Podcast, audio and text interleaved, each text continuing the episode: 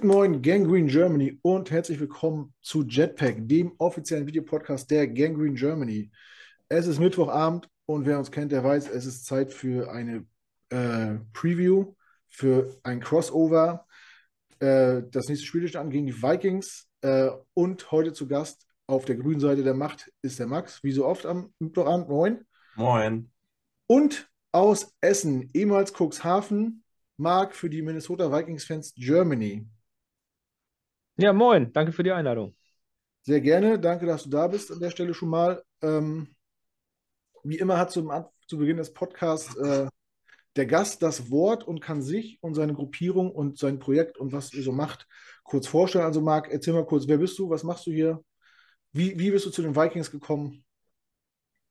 Ja, fangen wir mal an. Also, ich bin Marc, bin Mitglied bei den Minnesota Vikings Fans Germany e.V., dort seit Anfang 2020 auch im Vorstand tätig selbst Football- und Vikings-Fan seit äh, Anfang der 90er tatsächlich schon. Zu den Vikings gekommen, mehr oder weniger durch so eine Mischung aus ähm, Herkunft und äh, Ausschlussverfahren.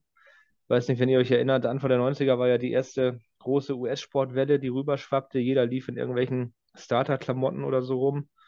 Und da wollte ich jetzt nicht unbedingt so dem Mainstream hinterher schwimmen und äh, wie alle in Raiders oder Niners oder Redskins-Klamotten oder so rumlaufen. Cowboys waren auch noch vereinzelt dabei.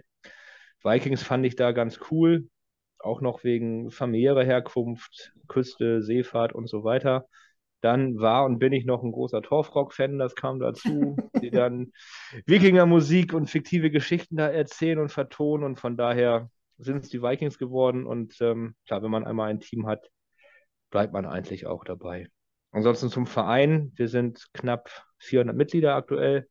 Die meisten natürlich in Deutschland, aber auch äh, England, Schweiz und auch den USA. Sind soweit auf allen Social Media Kanälen zu finden und aktiv. Einfach nach MVFG gucken. Und wer das interessiert, der kann da gerne mal reinschauen. Ja. Sehr gut. Ihr macht auch Podcasts regelmäßig, wir hatten gerade schon drüber gesprochen im Vorfeld. Äh, findet man auf allen bekannten Plattformen? Auch, auch das, auch das. Der Podcast ist bei Twitter nochmal zusätzlich unter MVFGEVPPT, unser Purple People Talk, unser Podcast. Wir sind da re regelmäßig, im Regelfall zweimal die Woche, einmal vorm Spiel etwas ausführlicher und dann eine kurze Review, meistens noch äh, nach dem Spiel am, am Montag oder Dienstag, wo man das mal kurz Revue passieren lässt. Ja, mit eurem Namen habt ihr auf jeden Fall mit beiden Namen äh, Zung Zungenbrecher-Potenzial. Purple People Talk und Minnesota Vikings Fans Germany finde ich auch nicht ganz einfach auszusprechen. äh, das ist schon so die erste Hürde. Ja, äh, hört da gerne mal rein. Äh, ich habe es auf jeden Fall gemacht vor unserem Podcast, um mich ein bisschen zu informieren. Fand ich sehr informativ und äh, mhm. sehr, sehr selbstreflektierend. Ähm, hat mir auf jeden Fall gut gefallen. Ähm, ja, Sonntag, ich habe es gesagt, geht es gegen die Minnesota Vikings. Die sind 9 und 2, wenn mich nicht alles täuscht. Ne? Ja. 9 ja. und 2, 13 Uhr Ortszeit ist Kickoff, also 19 Uhr bei uns im US Bank Stadium in Minneapolis, Minnesota. Ich, ich will äh, nicht klugscheißen, aber 12 Uhr, wir sind noch eine Stunde weiter, weiter, weiter westlich als New York, ja. Ey, wir, haben die, wir haben die Central Time. Es gibt, das, das ist mir gerade neu. Es gibt äh, Städte in, New York, äh, in Amerika, die die nicht Eastern Time haben und trotzdem äh, in, diesem, in diesem Slot anfangen zu spielen? Und bei uns, also die meisten Spiele, ja. Ach, ernsthaft? Ich habe mich schon gewundert, warum ihr, ja, ich hätte auch gedacht, ihr seid in einer Zeitzone, aber ich habe gedacht, wenn ihr 13 mhm. spielt, dann äh, werdet ihr auch Ostküstenzeit haben, aber. Mhm. Nicht ganz, nicht ganz. Aber es ist ja bei den, bei den Packers, Bears und Lions, glaube ich, genauso. Ich glaube, die sind auch alle Central Time. Eigentlich. Okay. Da habe ich mir nicht drüber gedacht. Okay, ja, dann äh, 12 Uhr äh, im kalten Norden. 12 Uhr mittags, High Noon, jawohl. Wie ist denn gerade das Wetter in Minnesota? Ich meine, das ist ein Domspiel, aber. Kalt, kalt. Also ich schätze, es ist ja meistens, meistens ist ja kalt, aber. Weil ich habe es tatsächlich hier auf. Äh... Zufällig ja, habe ich das hier. nee, nee, habe ich interessiert ein Jahr. Ja. Minus 8 Grad, 14.20 Uhr Ortszeit und. Sonne. Minus 8 Grad ist, klingt wirklich kalt. Aber wir, wir spielen ja drinnen. Ne? Ja, gut, also, dass ihr das Dach äh, drüber habt. Äh, dann wird es auf jeden Fall angenehmer für die Zuschauer und für die Spieler ja. wahrscheinlich auch. Ähm, ja, du hast dir kurz vorgestellt. Ähm, ja, für jeden Vikings-Fan, der sich vielleicht hier verehrt und euch noch nicht kennt, wie, wie kann man bei euch Mitglied werden? Gibt es da eine Hürde oder habt wie. Eine Hürde in dem, eine Hürde in dem Sinne nicht. Ähm, über unsere Homepage mvfg.de, da ist der Mitgliedsantrag, den kann man ausfüllen, abschicken. Dann bekommt man ähm, automatisiert eine Antwortmail und wenn dann der Mitgliedsbeitrag eingegangen ist, dann ist man automatisch dabei. Muss natürlich die, die Satzung und den Datenschutz und so weiter alles ähm, akzeptieren. In der Satzung, wir sind ähm, eingetragener Verein, kann grundsätzlich jeder Mitglied werden. Natürlich wäre eine Zugehörigkeit zu den Vikings schon, schon sinnvoll und natürlich kein, äh, das wären dann auch Ausschlussgründe, irgendwie kein, kein Blödsinn machen mit irgendwelchen Extremismus und dann später oder irgendwelchen Scheiß machen, dann öffentlich da ja. mit, unseren, mit unseren Klamotten da irgendwie Blödsinn machen und sowas. Aber grundsätzlich steht das jedem offen. Ähm, jeder, jeder Vikings-Fan ist da, ist da herzlich willkommen oder auch Sympathisant. Also. Ja. Okay. Seit wann gibt es euren Verein? Seit 2017 ist der gegründet. Mhm, also fünf, fünf Jahre, ja. Ja. Und seit wann macht ihr äh, Podcasts? Das, also ich bin tatsächlich erst seit äh, diesem Jahr dabei. Okay. Äh, Im Vorstand bin ich seit 2020, da gab es den Podcast schon, ich glaube, regelmäßig seit, äh, ich hoffe, ich sage nichts Falsches und tue den Jungs kein Unrecht. Ich glaube, so 2018, meine ich, relativ, ja. relativ schnell nach der Gründung. Ja. Das ist schon stramm. Gut, haben wir über den Verein und eure Crew so ein bisschen alles abgedeckt. Äh, und kommen wir jetzt mal zu den Vikings. Wir als Jets-Fans ist natürlich immer schwer, also alle Teams abzudecken. Äh, deswegen ist Wir sehen uns ja auch relativ selten. Ne? Das stimmt. Das stimmt alle vier Jahre nur, ja. Ähm, außer vielleicht mal im Super Bowl. Aber vielleicht spielen wir dieses Jahr zweimal gegeneinander, man weiß es nicht. Hätte ich nichts dagegen. Ich, äh, wir, so, wir auch nicht, denke ich. Ja, das, das, das wäre voll in Ordnung. Ja. You in Arizona, oder wie, könnte man sagen. Ne? Ähm, gut, nee, das ist soweit gegriffen. Ähm, ja, erzähl uns doch mal so ein bisschen, Jetzt ist die Saison ja schon zwei Drittel gespielt. Äh, wie war es vor der Saison? Wie, wie war eure Offseason? Wie, also wie war, ihr kannst ja kurz mal abreißen, wie habt ihr letztes Jahr abgeschnitten? Welche Erwartungen hattet ihr an diese Saison? Was habt ihr dafür im, im Sommer getan? Mhm. Zugänge, Abgänge, so ein bisschen? Also letztes Jahr war, war tatsächlich ähm, enttäuschend. Hat dann auch das, das Ende der, ja, man kann es ja sagen, Mike Zimmer Era eigentlich auch bedeutet, ähm, ich war bis zuletzt eigentlich auch ein Befürworter des, des, äh, des Trainers, aber anscheinend sind da dann Sachen auch zwischenmenschlich vorgefallen, dass er den Lockerroom alles verloren hat. Wir haben dann die, die Playoffs verpasst, haben mit einer neg negativen Bilanz abgeschlossen und da war dann der, der Punkt gekommen, dass, dass ein Cut gemacht wurde. Sowohl GM als auch Trainer wurden dann rausgeschmissen. Und daher war es für uns auch eine extrem spannende Offseason, weil wir nicht nur erstmal die GM-Suche ähm, gespannt mitverfolgt haben mit den ganzen Interviews mit den verschiedenen Kandidaten, die sich äh, vorgestellt haben oder sich vorstellen durften, sondern dann auch, als der GM dann eingestellt war, die Headcoach-Suche. Da gab es bei uns auch schon im Verein kontroverse Diskussionen. Ähm, warum nimmt man den und nicht den oder warum hat man den nicht eingeladen und so weiter und so fort. Das hat die Offseason dann in weiten Teilen bestimmt. Als auch dann der Trainer feststand, ähm, hat man gedacht, okay, wer weiß, neues Regime, neues System teilweise, wie wird die Mannschaft umgekrempelt. Das ist dann zugegebenermaßen relativ langweilig verlaufen. Also da habe ich jetzt nicht erhofft, aber zumindest mehr Action oder sowas, was das Spielerkarussell angeht, erwartet. Ist, ist so nicht gekommen. Im Ergebnis muss man sagen, alles, alles richtig. Ähm, und äh, um dann den Bogen zu, zu schlagen, ich hatte tatsächlich die Erwartung vor der Saison, also nicht so, wie es jetzt ist, um Gottes Willen, das äh, habe auch ich mir nicht erträumen lassen und ich gehöre eher zu den, zu den Optimisten bei uns im Verein. Ich habe aber durchaus äh, gedacht, dass wir eine realistische Chance haben, die Playoffs zu erreichen und auch die Division zu gewinnen. Weil auch das wahrscheinlich eher mit der lila Brille auf und dem Fanherz. Ich konnte nicht verstehen nach den Abgängen und Personalpolitik äh, in Green Bay, dass die immer noch als haushoher Division-Favorit gesehen werden. Scheint sich jetzt auch so rauszustellen. Äh, von daher ähm, war es eine äh, spannende Offseason, was das äh, Personal anbelangte. Und die Erwartungen sind bis jetzt äh, mehr als übertroffen. Also Erwartungen waren Playoffs. Ich denke, da kann man sagen, ohne sich zu weit aus dem Fenster zu lehnen, das haben wir erreicht, weil ich glaube nicht, dass wir die Division noch abgeben werden. Und alles andere ist dann erstmal für mich zumindest Bonus. Ja.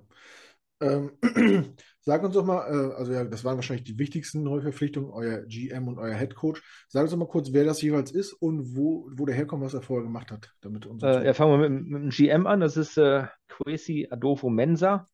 War vorher äh, im Front Office der Cleveland Browns. War dafür auch äh, äh, in der Operation bei den 49ers tätig. Davor an der Wall Street als Makler ähm, als äh, äh Investmentbanker tätig, also quasi Quereinsteiger, ähm, Analytics Guy, ähm, geht relativ sachlich an die Sache ran, ähm, lässt sich da auch von, von Namen oder Statistiken oder so nicht, nicht blenden, hat dafür auch schon in seiner kurzen Zeit bei uns, auch was den Draft speziell angelangte, ähm, Kritik bekommen, aber auch da muss man sagen, jetzt nicht so viel falsch gemacht mit den Picks hin und her tauschen und so weiter. Ähm, frischen Wind reingebracht, auf jeden Fall. Head Coach äh, Kevin O'Connell, letztes Jahr Offensive Coordinator der Rams, Super Bowl gewonnen.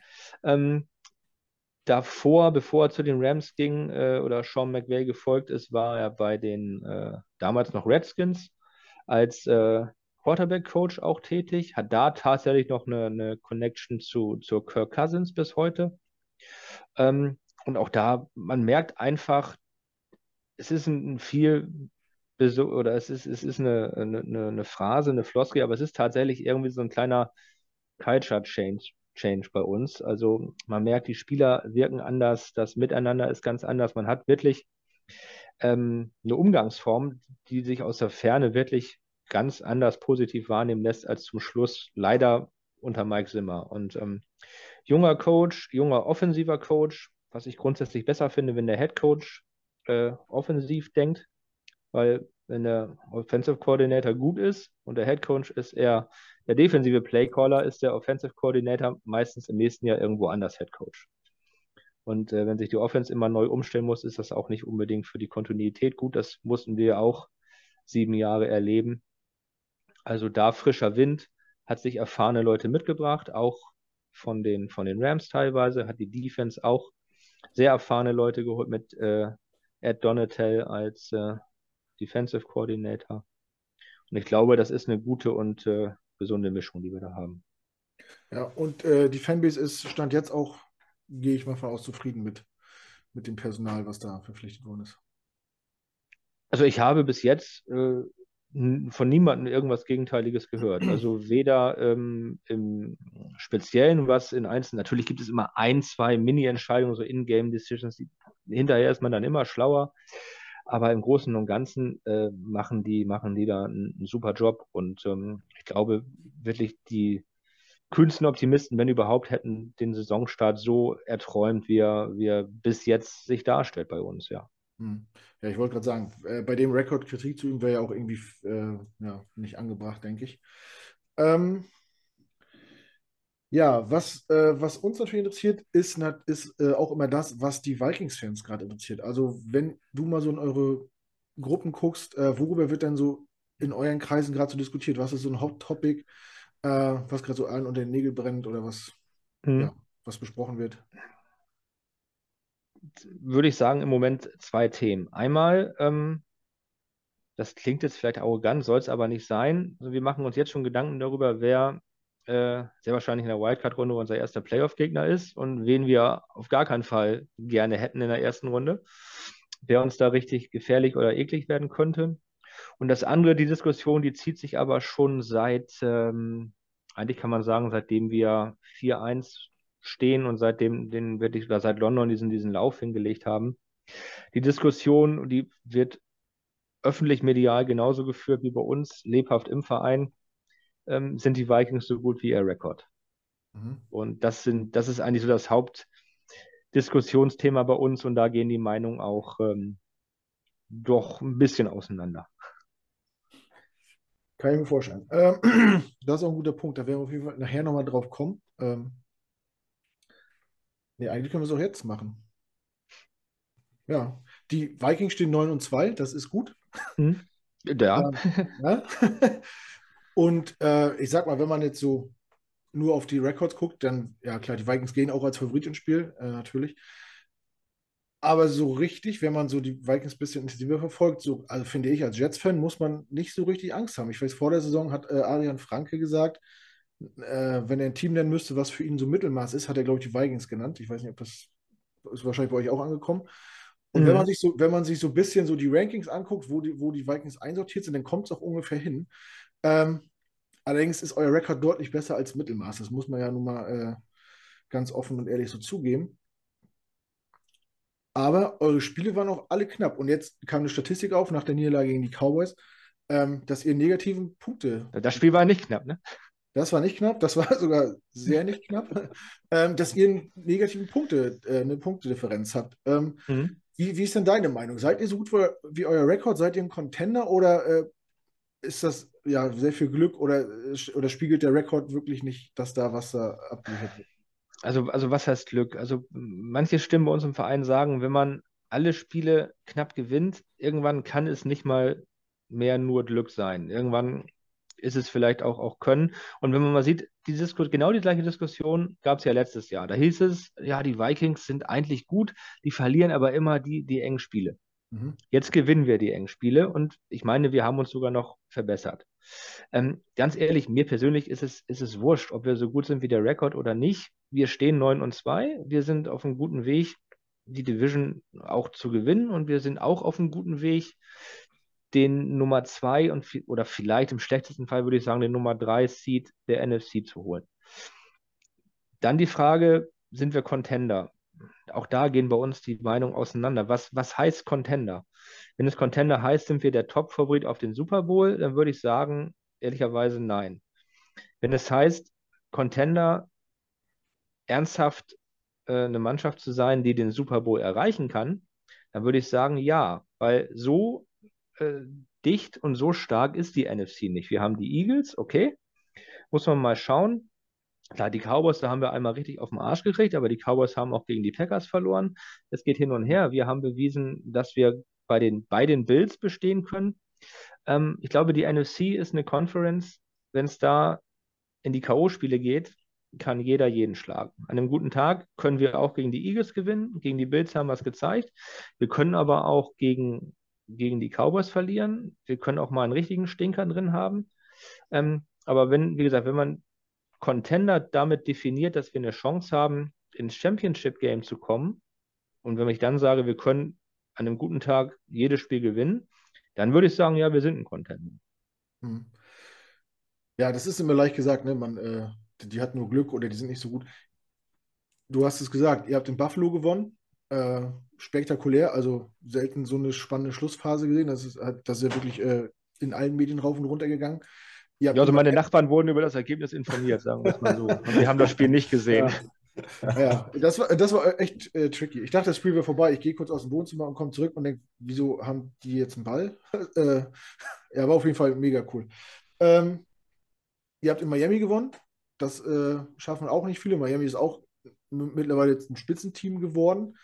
Das ist ähm, richtig, wobei ich da jetzt schon wieder die Nörgler höre, die sagen, da hat der dritte Quarterback gespielt. Das kennen wir. Ähm, das ja. gehört wir. auch alles dazu, aber ne, wie gesagt, deswegen sage ich mir, mir ist das völlig egal, wenn wir am Ende da stehen, wo wir sind. Ähm, das, das kann mir keiner erzählen, dass das nur mit Glück zu tun hat in der NFL. Nein, absolut nicht. Und äh, ja. man hat es man ja gesehen, wenn wir ich, ich, ich schlage die, die Lions mit vier Punkten und ihr sagt, äh, die Lions muss man schlagen. Und letzte Woche haben an Thanksgiving haben die Lions äh, um, um Haaresbreite die Bills geschlagen im eigenen Stadion. Ne, also die, diese, diese Quervergleiche und so, das ist sowieso immer schwierig in der NFL. Du hast auch, äh, ihr habt die Packers besiegt, die, gegen die haben wir zweimal, äh, Quatsch, die Packers, die, die, die, die Patriots, gegen die haben wir zweimal verloren. Äh, ja, ist alles, alles schwierig. Äh, Max, wie, wie bewertest du den, den Rekord der, der Vikings? Siehst du die so stark, wie es auf dem Papier aussieht, oder? Ja, ich würde mal diesen Punkt aufgreifen mit, ähm, letztes Jahr hat man die knappen Spiele verloren und jetzt gewinnt man die, die knappen Spiele eben. Ähm, vielleicht ist es dann auch wirklich den, äh, der Culture Change, den Marc eben schon mal angesprochen hat, äh, zu verdanken, dass man einfach jetzt so sieht, okay, jetzt gibt man wirklich nochmal 10% mehr, äh, um diese Spiele dann auch wirklich zu ziehen. Ähm, ich muss erst mal sagen, vor, vor der Saison war ich ähm, schon auch recht optimistisch, was die Vikings angeht, weil ich halt auch gesehen habe, ähm, ja, das waren viele enge Dinger dabei, die man halt im Zweifel auch mal gewinnen hätte können in der Vorsaison. Und ja, jetzt, jetzt ziehen sie sie. Und ähm, ich bin eh großer Fan von vor allem Justin Jefferson und ich finde auch äh, Kirk Cousins äh, ist auch für mich ein Top 10 Quarterback in der Liga. Das ist nicht irgendein Durchschnittsdulli, sage ich jetzt mal. Das, das Passing Game von Kirk Cousins hätte ich gern bei den Jets, zumindest jetzt, wenn man mal das letzte Spiel äh, ausklammert. Das war, da war es nämlich schon okay, sage ich mal. Ähm, nee, also die, die Vikings waren für mich von Anfang an ein Team, was ich auf dem, auf dem Zettel hatte. Ähm, ich muss sagen, ich bekomme auch von den Vikings re relativ viel mit, weil ich habe einen besten Kumpel, der mich da recht häufig informiert, was die Vikings an angeht.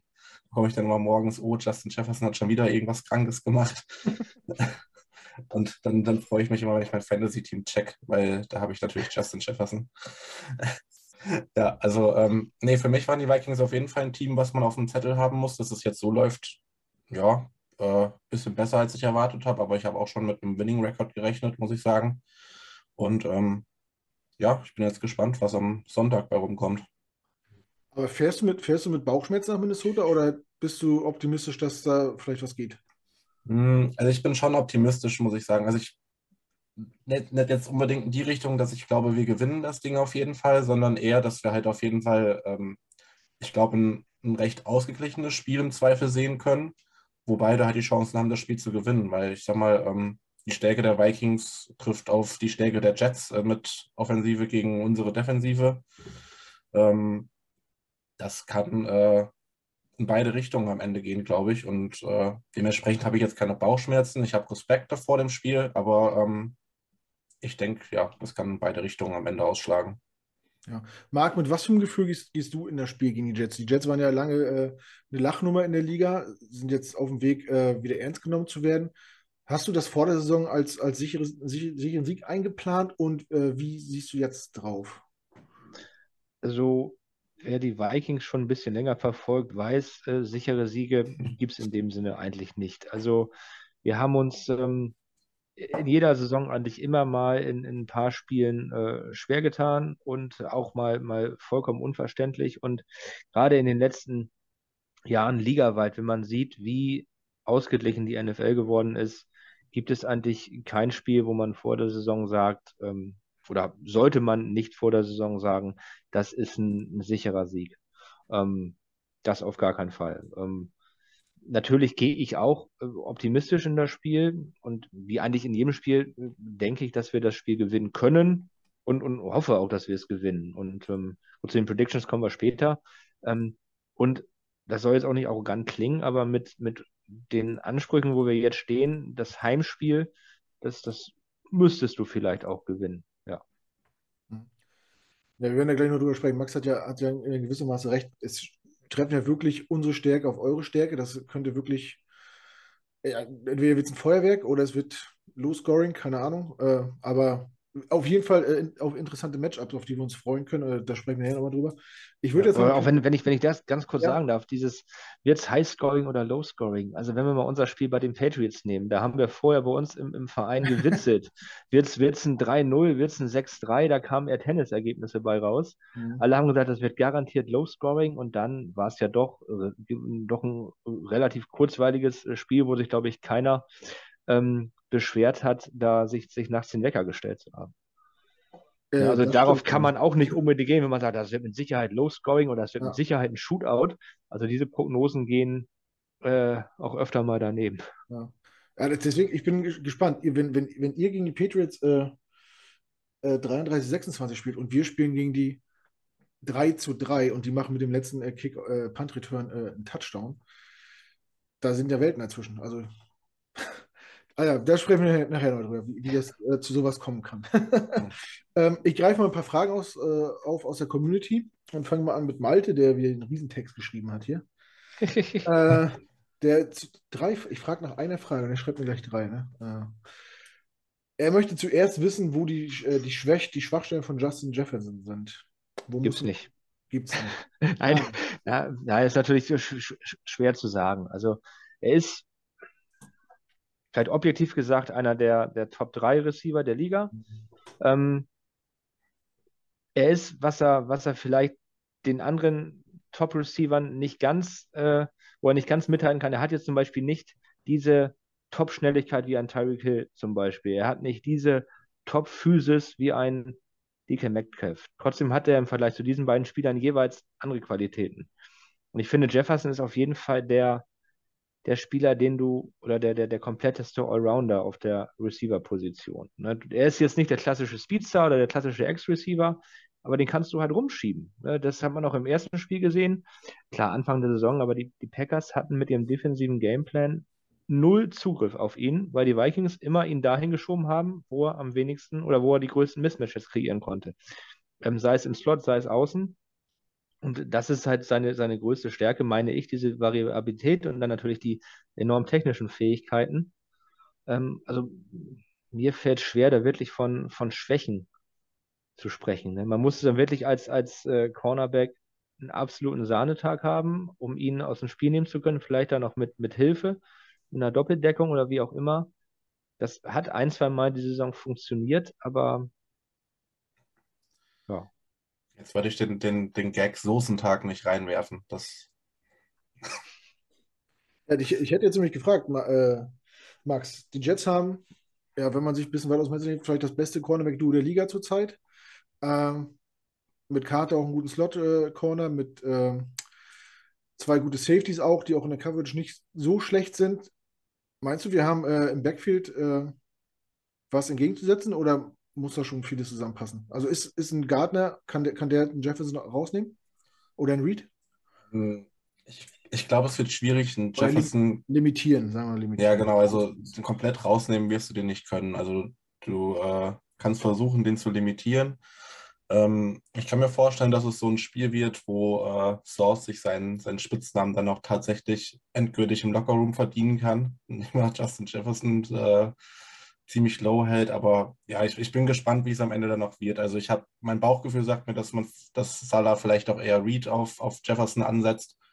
Ähm, weil ähm, Thielen halt nochmal eine physisch, glaube ich, würde ich jetzt ich bin jetzt auch nicht so tief drin, aber physisch nochmal ein bisschen eine andere Nummer ist als, äh, als Jefferson und ähm, vielleicht das eher dann matcht, weil Reed ist ja auch eher ein kleiner, wendigerer Corner, der dann vielleicht auch eher auf, ähm, ja, auf Jefferson besser, ja, einfach besser reagieren kann, wenn Jefferson irgendwelche Haken schlägt oder die Routen läuft. Ähm, dementsprechend bin ich mir gar nicht so sicher, ob wir da so viel Source gegen Jefferson sehen werden. Ähm, aber ja, ich glaube, das könnte ein Spektakel werden, das Matchup. Also ähm, Jefferson hat es ja auch schon gegen andere Top-Receiver, äh, Top-Cornerbacks gezeigt, dass er was kann. Source hat äh, schon reihenweise Top-Wide Receiver äh, alt aussehen lassen. Reed auf der anderen Seite genauso. Ähm, da bin ich echt gespannt auf das Matchup. Also generell der Receiver-Core der Vikings ja. gegen Cornerback der Jets. Das, das wird ein tolles Matchup, glaube ich. Ja, genau. Da läuft ja auch noch ein gewisser Adam Thielen rum. Äh, ja der ja auch ganz oben in, im, im, Ranking der Wide Receiver einzuordnen ist, meiner Meinung nach. Hawkinson ist auch noch irgendwo. Genau, ein gewisser Hawkinson, der äh, in der Saison von den, von den Lions geholt worden ist. Da kommt mir auch noch eine Frage dazu. ähm, dann will Malte wissen, ob, ob Kirk Cousins weiterhin die Lösung ist oder ob, äh, er hat jetzt acht Interceptions geworfen. Das finde ich jetzt nicht viel nach, äh, nach neun Spielen. Ähm, ja, sieht man ihn kritisch oder, oder, oder steht, steht die, äh, stehen die Fans und die Franchise hinter Kurt Cousin als ihr Quarterback? Ähm, äh, ich kann jetzt nicht für alle sprechen. Grundsätzlich glaube ich, muss man sagen, Kirk Cousins ist jemand, der, warum auch immer, immer kritisch gesehen wird. Ich, ich kann es ehrlich gesagt nicht ganz nachvollziehen. Ich ähm, fand damals, als die Diskussion loskam, äh, es richtig, ihn geholt zu haben. Da stehe ich auch heute noch voll dazu. Zwischendurch, in den, speziell letztes Jahr, gab es Spiele, wo gesagt haben, okay, vielleicht ist es doch Zeit für ein, für ein Rebuild. Dann hat sich der Coaching-Staff ganz klar für ihn entschieden. Und nach meiner Meinung ist er momentan der richtige Quarterback für uns.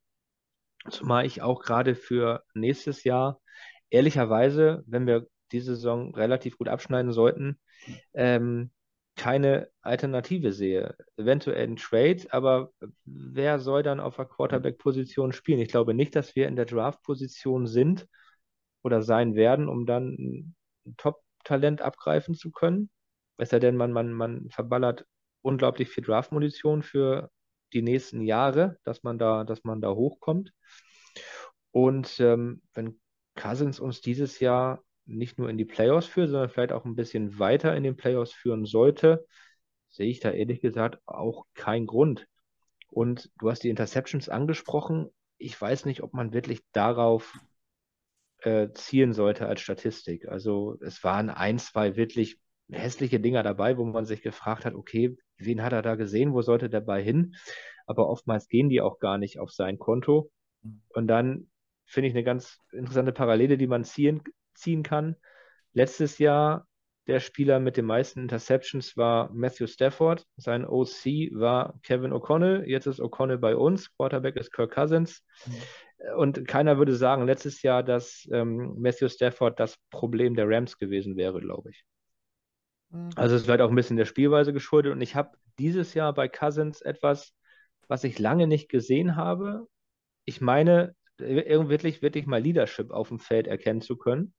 Qualitäten, dass er vorangeht, dass er will und dass er nicht nur ein Team trägt, wenn es irgendwie mit drei Touchdowns führt. Und ich glaube auch, zumindest kommt es für mich so rüber, dass er jetzt auch die Akzeptanz im, im Lockerroom hat, die ein richtiger Leader braucht mhm. oder sich auch verdient.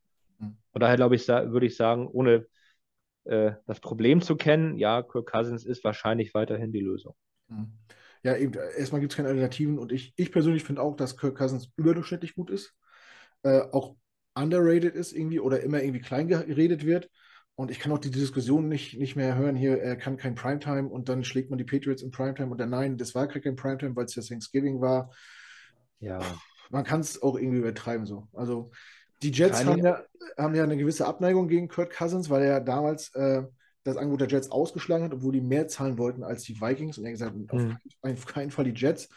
Ähm, und allgemein ist das Verhältnis Jets-Vikings im Fankreis nicht so gut, weil ein gewisser Anthony Barr äh, in der Free Agency schon mal bei uns zugesagt hatte, nur um am nächsten Morgen zu sagen, ich bin irgendwie aufgewacht und das hat sich falsch angefühlt. Und die Jets haben ein, einen Tag Free Agency ungenutzt gelassen, weil sein Cap schon äh, weg war und auch viele andere Spieler dann weg waren. Deswegen. Aber gut. ja, nein, das, das kann, ich, kann ich absolut nachvollziehen. Andersrum wäre ich wahrscheinlich dann, dann genauso pissig, überhaupt keine Frage. Mhm. Aber zu den, zu den Primetime-Spielen. Erstmal darf man nicht vergessen, viele Primetime-Spiele, die Kirk Cousins gemacht hat, waren Spiele, da waren die Vikings oder auch die Redskins Außenseiter. Weil äh, da waren die Teams nicht so gut und äh, wenn dann Primetime-Spiele von schlechten Spielen, äh, von schlechten Mannschaften gezeigt werden, haben die meistens richtig gute Gegner. Und dass man da nicht immer gewinnt, sollte eigentlich zu, nicht ungewöhnlich sein. Und was das, was mich total angenervt hat die ganze Zeit, war diese leidige Diskussion über die Kohle. Wenn man mal sieht, was andere Quarterbacks dann, gut, er war der Erste, er war der Erste, der alles garantiert bekommen hat, muss man sagen, aber super verhandelt, hätte, hätte jeder so genommen. Aber ich fand damals schon nicht, dass 28 Millionen pro Jahr, wie es damals waren, zu viel waren für einen Quarterback mhm. seiner Klasse. Und jetzt ist er, glaube ich, ist er überhaupt in den Top 10 der, der bestverdiensten Quarterback, weiß ich nicht. Wahrscheinlich nicht mehr. Ähm, aber wenn man sieht, was jetzt mittlerweile für, für Verträge ausgehandelt werden, ähm, da braucht keiner mir erzählen, dass das Kirk Cousins oder so zu viel verdient. Und äh, also das finde ich sogar noch eine leidigere Diskussion als das Primetime-Thema. Ja. Ja, denke ich auch gerade so äh, Quarterback-Verträge darf man denn nicht immer zu dem Zeitpunkt bemessen, wo sie abgeschlossen werden, weil jeder, der danach kommt, verdient halt mehr. Ne? Äh, ich weiß, Derek Carr war mal der bestverdiente Quarterback der Liga. Kurt Cousins und dann der nächste, der, der, der sieht das und sagt, okay, ich verlängere, ich, ich finde, ich bin besser, ich will halt mehr Kohle. Und was jetzt gezahlt wird, äh, Wilson, Rogers, Mahomes, äh, ja, ist ja auch jenseits von Gut und Böse. Vielleicht noch kurz ein Gedanke zu Cousins. Ähm, also mein Gefühl sagt mir, ich gucke jetzt auch nicht jedes Vikings-Spiel so detailliert, aber ähm, mein Gefühl sagt mir halt auch, dass er halt den, den Skill mitbringt, dass er halt ähm, also einfach die Baseline hat, dass er dir kein Spiel verliert. Und das ist, glaube ich, schon mal eine, äh, ein ganz guter Skill, den ein Quarterback haben kann. Also der, der, der, spielt immer ein solides Spiel zumindest und ist meistens nicht der Grund, warum ein Spiel äh, verloren wird. Und ich glaube, das ist schon in der Liga ist das recht viel wert, wenn du auf so eine Konstante, sage ich mal, zurückgreifen kannst. Mhm. Das stimmt. Auf jeden Fall interessante Personalie, so die, wo, an dem sich die Leute immer wieder reiben. Warum, warum das so ist, kann ich überhaupt nicht nachvollziehen. Also als Außenstehender, aber gut. Ähm, ja, liegt vielleicht noch ein bisschen an seinem hier, You Like That, keine Ahnung, ob die Leute das immer noch im Hinterkopf haben, dass er polarisiert, keine Ahnung. Ähm, Malte hat noch einen Punkt, und zwar möchte wissen, ob äh, Cook der heimliche Star im Team ist. Er hat jetzt 850 Yards gelaufen ähm, und Malte vermutet, dass das Passspiel mit Justin Jefferson nur so gut funktioniert, weil äh, er halt so präsent und gefährlich im Laufspiel ist. Würdest du das auch so beurteilen, oder? Ehrlicherweise nein, weil ich glaube, dann hätte das letztes Jahr noch besser funktionieren müssen, weil wir da deutlich mehr gelaufen sind und äh, Cook noch dort, oder letztes Jahr war Cook so ein richtiges, so ein richtiger äh, Workhorse-Back. Ähm, dieses Jahr ist es äh, allein durch das ganze Play-Calling, durch das, durch das neue äh, Scheme, oder Scheme ist es ja in dem Sinne nicht, wir spielen ja immer noch Outside Zone, aber durch die neue Verteilung, ähm, Pass und äh, Laufspiel, würde ich das ehrlicherweise nicht so sehen. Ich glaube, es ergänzt sich ganz gut. Man, es gibt Spiele, da kommt man über den Lauf zum Pass und andersrum. Aber ähm, ich würde jetzt nicht sagen, dass, dass Delvin Cook der Grund für Justin Jeffersons äh, Werte sind. Nein. Ja. Die Analytics würden wahrscheinlich sagen, dass das Laufspiel überhaupt nichts mit dem Passspiel zu tun hat oder besser gesagt andersrum, aber das kann ja auch, kann ja auch jeder äh, sehen, wie er will. Ähm, ach nee, darf man ja nicht, weil es ist ja Mathematik. Gut. Ähm, dann nochmal Malte, meine Güte, der hat äh, nichts zu tun gehabt, oder was? so, Malte sagt, ihr habt 29 Sex, davon waren 20 von Linebackern. Ähm, das ist natürlich eine, eine, eine, starke Zahl, aber ist das, äh, ist das vielleicht auch eine, eine, Schwäche? Macht man sich da vielleicht das, das äh, Backfield ein bisschen, bisschen lame, wenn man, äh, was so kurze Pässe und Slants und sowas angeht? Oder kann das auch zum Verhängnis werden, wenn man so viel Druck mit den Linebackern macht? Also ich gehe mal davon aus, dass das vielleicht ein Missverständnis ist, okay. weil wir haben ja diese Saison geswitcht von einer 4-3-Front auf eine 3-4. Ja. Und unsere Sacks sind natürlich hauptsächlich von so, Darius Smith und okay. genau und äh, von, von Daniel Hunter. Und ähm, die sind halt, klar, nominell dann Outside Linebacker, okay. aber es ist, das ist halt faktisch unser Pass Rush. Von daher ja. glaube ich ganz einfach, dass das, das ein Missverständnis ist.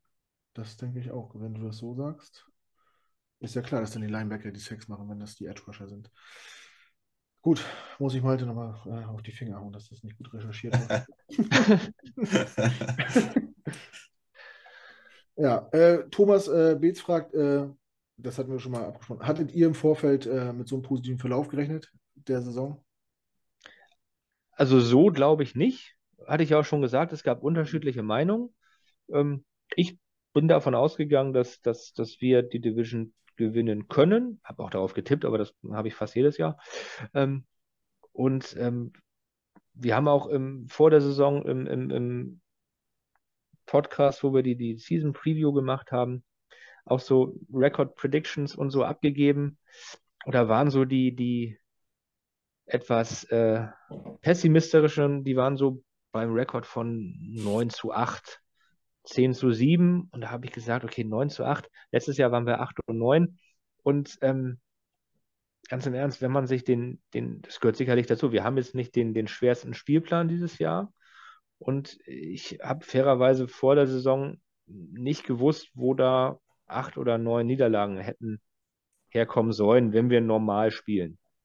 Von daher, also ich, ich war positiv. Jetzt, dass wir die Saison mit, keine Ahnung, zu, weiß ich wie viele Niederlagen abschließen. So wie es, dass wir jetzt 9-2 stehen, hätte ich ähm, erträumt, aber realistisch so nicht erwartet. Ich glaube, es hat auch keiner gedacht, dass wir vor der Saison bei den Bills gewinnen, zum Beispiel. Ähm, aber ähm, ich glaube, ich glaube, vereinsintern, wir waren so, wir waren so 50-50, kann man sagen. Hm. Ähm, ja. Gut, gut. Ähm, Nächste Frage kommt von Kai. Der will wissen, äh, wer ist für euch der bessere Quarterback, Mike oder Cousins und warum ist es Mike White? ich frage erstmal Max. Äh, also wir, wir, sprechen ja jetzt hier gerade über den, äh, den aktuellen FedEx genau. Airplayer of the, of the Week. Ist er es geworden? Ja. ja. Es kam eben Breaking rein. Okay, dann machen sie eine Autokurse machen. Ja, und fehlt nur noch dann äh, Dings, können wir ja noch abwarten, dann äh, Garrett Wilson dann den Rookie of the Week wieder. Aber das war ja schon im ersten Quarter klar, dass er den gewinnt. Aber ähm, nee, also objektiv muss man natürlich sagen, Kirk Cousins. Äh, Mike White hat da einfach noch keine, noch nicht genug äh, Sample Size gezeigt. Das ähm, hat jetzt zwei Spiele sehr gut äh, bestritten. Zwei waren okay bis zur Verletzung, sage ich mal. Ähm, ja, da ist objektiv gesprochen Kirk Cousins natürlich äh, vorne. Am Wochenende hoffe ich mir natürlich, dass äh, Mike White die Nase vorne hat.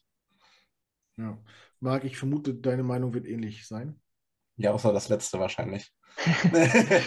ja, genau. Aber ich muss auch fairerweise sagen, ich, klar, Mike White hat jetzt nicht, nicht so eine große Sample Size, dass man das so direkt vergleichen kann.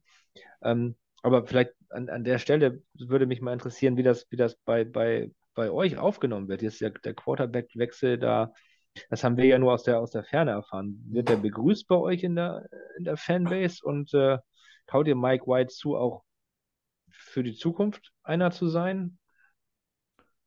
Ähm, ja, ich kann da mal drauf antworten.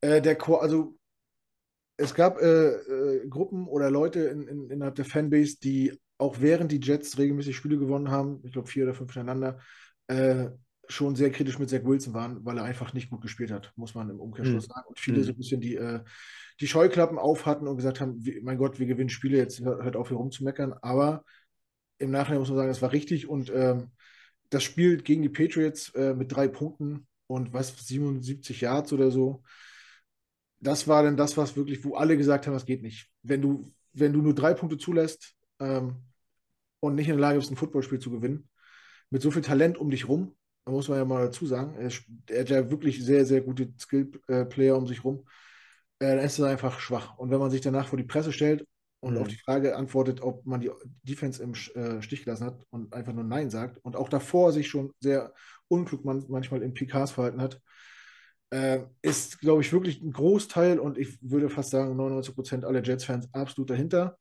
Ähm, ob man jetzt hätte Mike White starten müssen, es gibt immer Leute, die, die Schreller sehen wollten oder auch Flecko sehen wollten. Mike White hat letztes Jahr schon bewiesen, dass er es kann. Ja, da hat er die Bengals auseinandergenommen, ganz alleine. Ähm, danach hat er gut angefangen gegen die Colts, hat sich dann verletzt äh, nach zwei, drei äh, Drives. Hat aber auch wirklich ein starkes Spiel da gemacht, bis, bis zur Verletzung und kam dann nochmal gegen die Bills rein, wo er dann, glaube ich, vier Interceptions in der ersten Halbzeit geworfen hat und dann gebencht worden ist. Ja. Ähm, man muss dazu sagen, die Situation ist für ihn jetzt halt eine andere. Er hat damals den verletzten Second äh, Overall Pick ersetzt, wo er wusste, der kommt wieder. Und er ersetzt jetzt den gebenchten Second Overall Pick äh, und er ist im letzten Vertragsjahr. Das heißt, er spielt um seine Zukunft. Und wenn der annähernd so spielen kann, wie die Spiele, die er überzeugt hat, wird der sich auch nicht wieder auf, äh, ja, kommentarlos auf die Bank setzen. Und ja, die Jets-Fans hoffen jetzt, dass er das ein bisschen äh, konservieren kann, dass er konstant seine Leistung bringt. Das war jetzt natürlich ein Ausnahmespiel. Das brauchen wir nicht jede Woche warten, dass er irgendwie 150 äh, Passer-Rating hat. Äh, oder QB-Rating äh, so. Aber ich sag mal, 80 Prozent davon und das konstant und die Jets-Fans sind die glücklichsten Menschen auf der ganzen Welt. Oder Max, wie willst du das sehen? Ja, ähm, hast schon richtig gesagt. Also jetzt da über die Zukunft schon zu reden, das macht, glaube ich, keinen Sinn. Äh, man muss jetzt einfach erstmal abwarten, wie die nächsten Spiele jetzt so laufen. Ähm, ich habe ja auch zu den kritischeren Stimmen gehört, was Zach Wilson angeht, schon von Anfang an eigentlich. Und ähm, ja, für mich hat, hat man, hätte man eigentlich schon in, in dem Patriots-Spiel hätte man diesen Schritt eigentlich schon machen müssen, wenn man halt ähm, dann wirklich das Ziel Playoffs vor Augen hat. Ähm, weil Division-Rivale, da ging es wirklich, waren wir da punktgleich oder ist auf jeden Fall nur ähm, ein, Spiel, ein Sieg Unterschied. Mhm. Und da hättest du dich halt einfach schon komplett absetzen können. Ähm, das, deswegen kam mir das eigentlich so zwei Quarter zu spät, das mit dem Benchen. Ähm, aber ja, also ich stehe da auch so komplett hinter der Entscheidung. Ähm, wünsche mir jetzt natürlich auch, dass Mike White äh, das irgendwie so weiterspielen kann. Ähm, man kann, könnte jetzt auch sagen, okay, das waren die Bears, die haben keine gute Defense. Ähm, ja, aber Mike White hat jetzt auch das beste Spiel aller Quarterbacks bisher gegen die Bears gemacht in diesem Jahr und das in einem monsunartigen Regenfällen. Ähm, also das hat, hat, schon auch Respekt verdient, muss man sagen. Und ähm, ja, jetzt muss man mal gucken, wie es gegen die Vikings dann funktioniert. Ja. Also ich muss dazu sagen, das Spiel gegen die Patriots war enorm wichtig. Die Jets-Fans haben gebrannt wie eine Fackel auf dieses Spiel, äh, waren sich sicher, dass, dass sie gewinnen können. Äh, und dann kommt sowas. Wir hätten mit dem Sieg wären, hätten wir die Division angeführt. Äh, durch die mhm. Niederlage waren wir dann auf, äh, auf, dem vierten Platz in der Division. Äh, war es jetzt die 13 und die 14 Niederlage in Folge mhm. so und wieder können einen die einen reindrücken. Das, das hat alles damit äh, mit zu beigetragen und deswegen steht, glaube ich, ja, fast jeder Jets-Fan hinter der Entscheidung und, und trägt das auch mit. Und Mike White ist halt auch beliebt in Fankreisen und auch im Team und im Lockerroom. Deswegen macht das zurzeit alles einen sehr guten Eindruck. Ich, es werden auch wieder schlechte Spiele kommen, aber die Hoffnung ist halt, ja, dass er ein bisschen durchzieht und konstant spielt und mehr braucht man nicht. Also das Team ist wirklich offensiv so gut aufgestellt, wenn er weiß, die Leute vernünftig einzusetzen, ohne große Fehler zu machen. Kann das tatsächlich auch eine langfristige Lösung werden, denke ich. Äh, gut, nächste Frage. Jan Helwig fragt auch nochmal nach Kirk Cousins. Äh, sitzt er fest im Sattel? Wie sind die Erwartungen für die nächsten Jahre? Hattest du ja eigentlich schon beantwortet. Er wird deiner Meinung nach auch in Zukunft bei den Vikings sein. ich, ich glaube schon, ja. Weil erstens nicht so schlecht ist und zweitens auch, ja, was wäre die Alternative? Wo, ne? äh, keine Ahnung, 25 Teams suchen hier einen Franchise-Quarterback, jedes Jahr aufs Neue. Haben das Glück, äh, eine Granate gezogen zu haben. Alle anderen sind, meiner Meinung nach, ist die, ist die Liga permanent auf der Suche nach dem Quarterback. Und alle, die einen haben, sind froh und, und halten den fest und schütten ihm Geld zu. Ähm, deswegen wird sich daran auch nichts ändern. Damit habe ich die Fragen aus der Community abgearbeitet. Halt eine noch. Und zwar von, äh, wer war es denn? Timo? Der wollte nämlich wissen, hat die in meinen Augen zweitbeste Sitcom aller Zeiten, How I Met Your Mother, Einfluss auf die Menge der deutschen Vikings-Fans? Weil einer der größten Fernsehcharaktere, äh, Marshall Erickson, ist ja auch Vikings-Fan. Und es gibt ja auch ein paar Folgen, wo er über Football redet, wo er äh, Merch anhat. Hat das Einfluss gehabt oder, oder so gar nicht? Was ist denn die beste Sitcom aller Zeiten? Das ist natürlich King of Queens. Weil. Ich, ich, schwanke, ich schwanke zwischen King of Queens, How I Met Your Mother und Friends tatsächlich. Also ja, ich hätte jetzt auch Friends. Kann ich, kann ich vorwärts und rückwärts äh, auswendig, aber ja. Ich muss kurz dazu sagen, äh, King of Queens ist natürlich Doug Heffernan, das ist natürlich unser ja, Hero, der dauernd mit Jets-Klammern rumläuft. und das ist nicht übertrieben. Die Hälfte aller deutschen Jets-Fans sind Jets-Fans wegen King of Queens. Es hätte bei mir passieren können, wenn ich damals noch nicht äh, Vikings-Fan gewesen wäre, aber ich war Vikings-Fan, bevor es King of Queens gab. Ähm, ja, aber verstehe ich.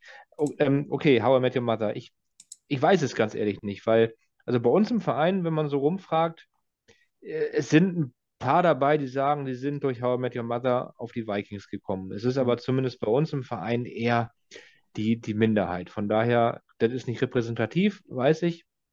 Ähm, ich kann es natürlich nicht ausschließen.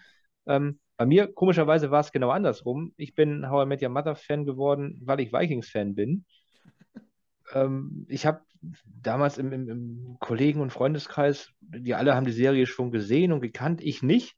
Bis die man, ihr guckt doch mal, ist lustig. Ich sage, na, weiß nicht, wieder was Neues anfangen und so weiter.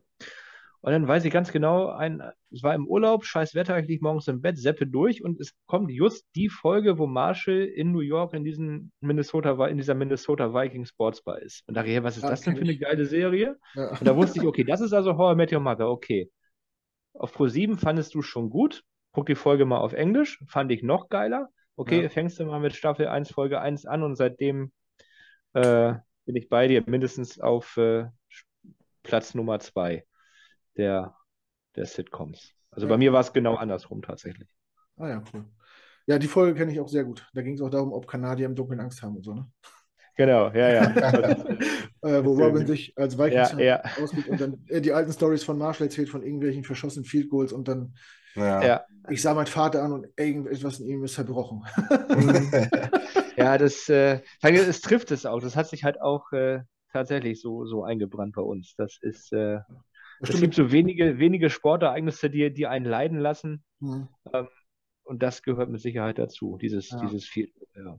Das ist vergleichbar noch für die Fußballfans unter uns vielleicht mit dem Kutzop Elva 86.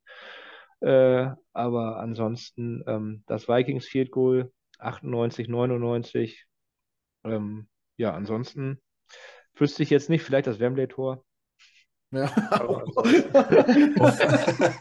ja, ist klar.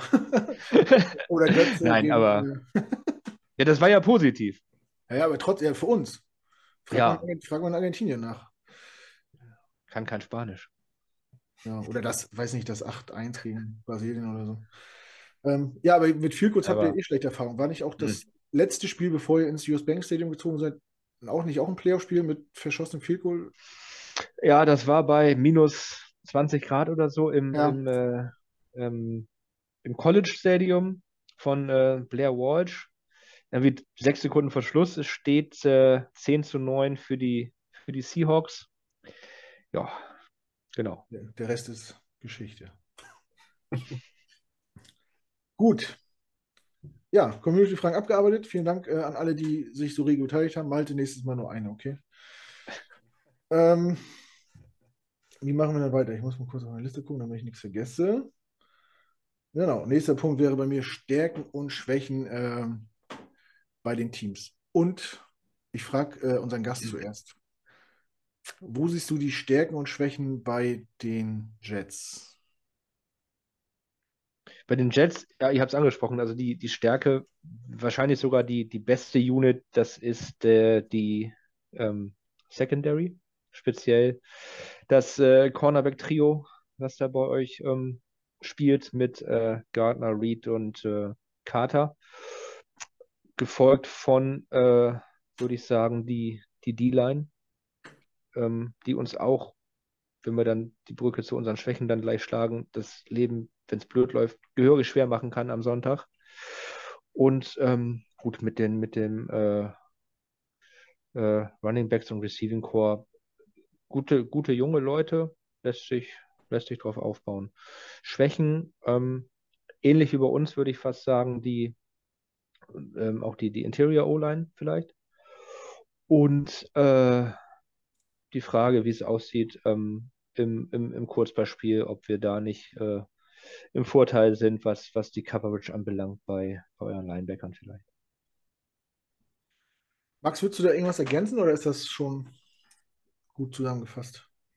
Das, das trifft es eigentlich schon äh, ganz gut. Ne? Also ich würde die D-Line fast sogar über die Secondary stellen, weil die D-Line dieses Jahr richtig krass unterwegs ist. Aber sonst hast du es ganz, hast es ganz gut getroffen. Oder hast, ist dir noch was Besonderes jetzt aufgefallen? Mir nö. Okay. Nee, dann. Stand jetzt gut abgedeckt auf jeden Fall. Ähm, dann stelle ich die Frage andersrum. Max, äh, wo siehst du die Stärken und die Schwächen bei den Vikings? Ja, ähm, Schwächen ist, glaube ich, generell die, die Defense-Performance, im Speziellen die, die Secondary. Da ist äh, bis auf äh, Peterson äh, nicht, nicht so viel los, habe ich das Gefühl. Ähm, da könnten wir auf jeden Fall äh, ganz gut angreifen. Und ähm, ja, Stärken würde ich fast sagen. Ähm, Wide Receiver sind überragend. Beide äh, Slot mit, mit Osborne ist, ist äh, situativ gut, aber jetzt nicht halt, nicht halt nicht auf dem Level wie ein, wie ein Thielen und ein, ähm, wie ein äh, Jefferson. Ähm, die die O-Line ist ganz gut äh, von, den, von den Vikings. Ähm, da ähm, vor allem über die, linke Seite finde ich, äh, das kann man ganz gut sich anschauen. Und ja, also Kirk Cousins ist jetzt auch kein schlechter Quarterback. Das, äh, der könnte uns das Leben auch schwer machen.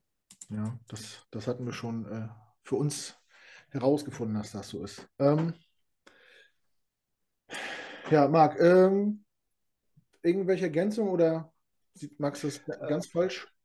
Äh, na, na, das nicht, aber ich, ich, ich freue mich über das Lob, aber ich, wahrscheinlich ist das auch eine Vikings-Krankheit. Ich sehe tatsächlich vor allem unsere Interior O-Line als relativ anfällig.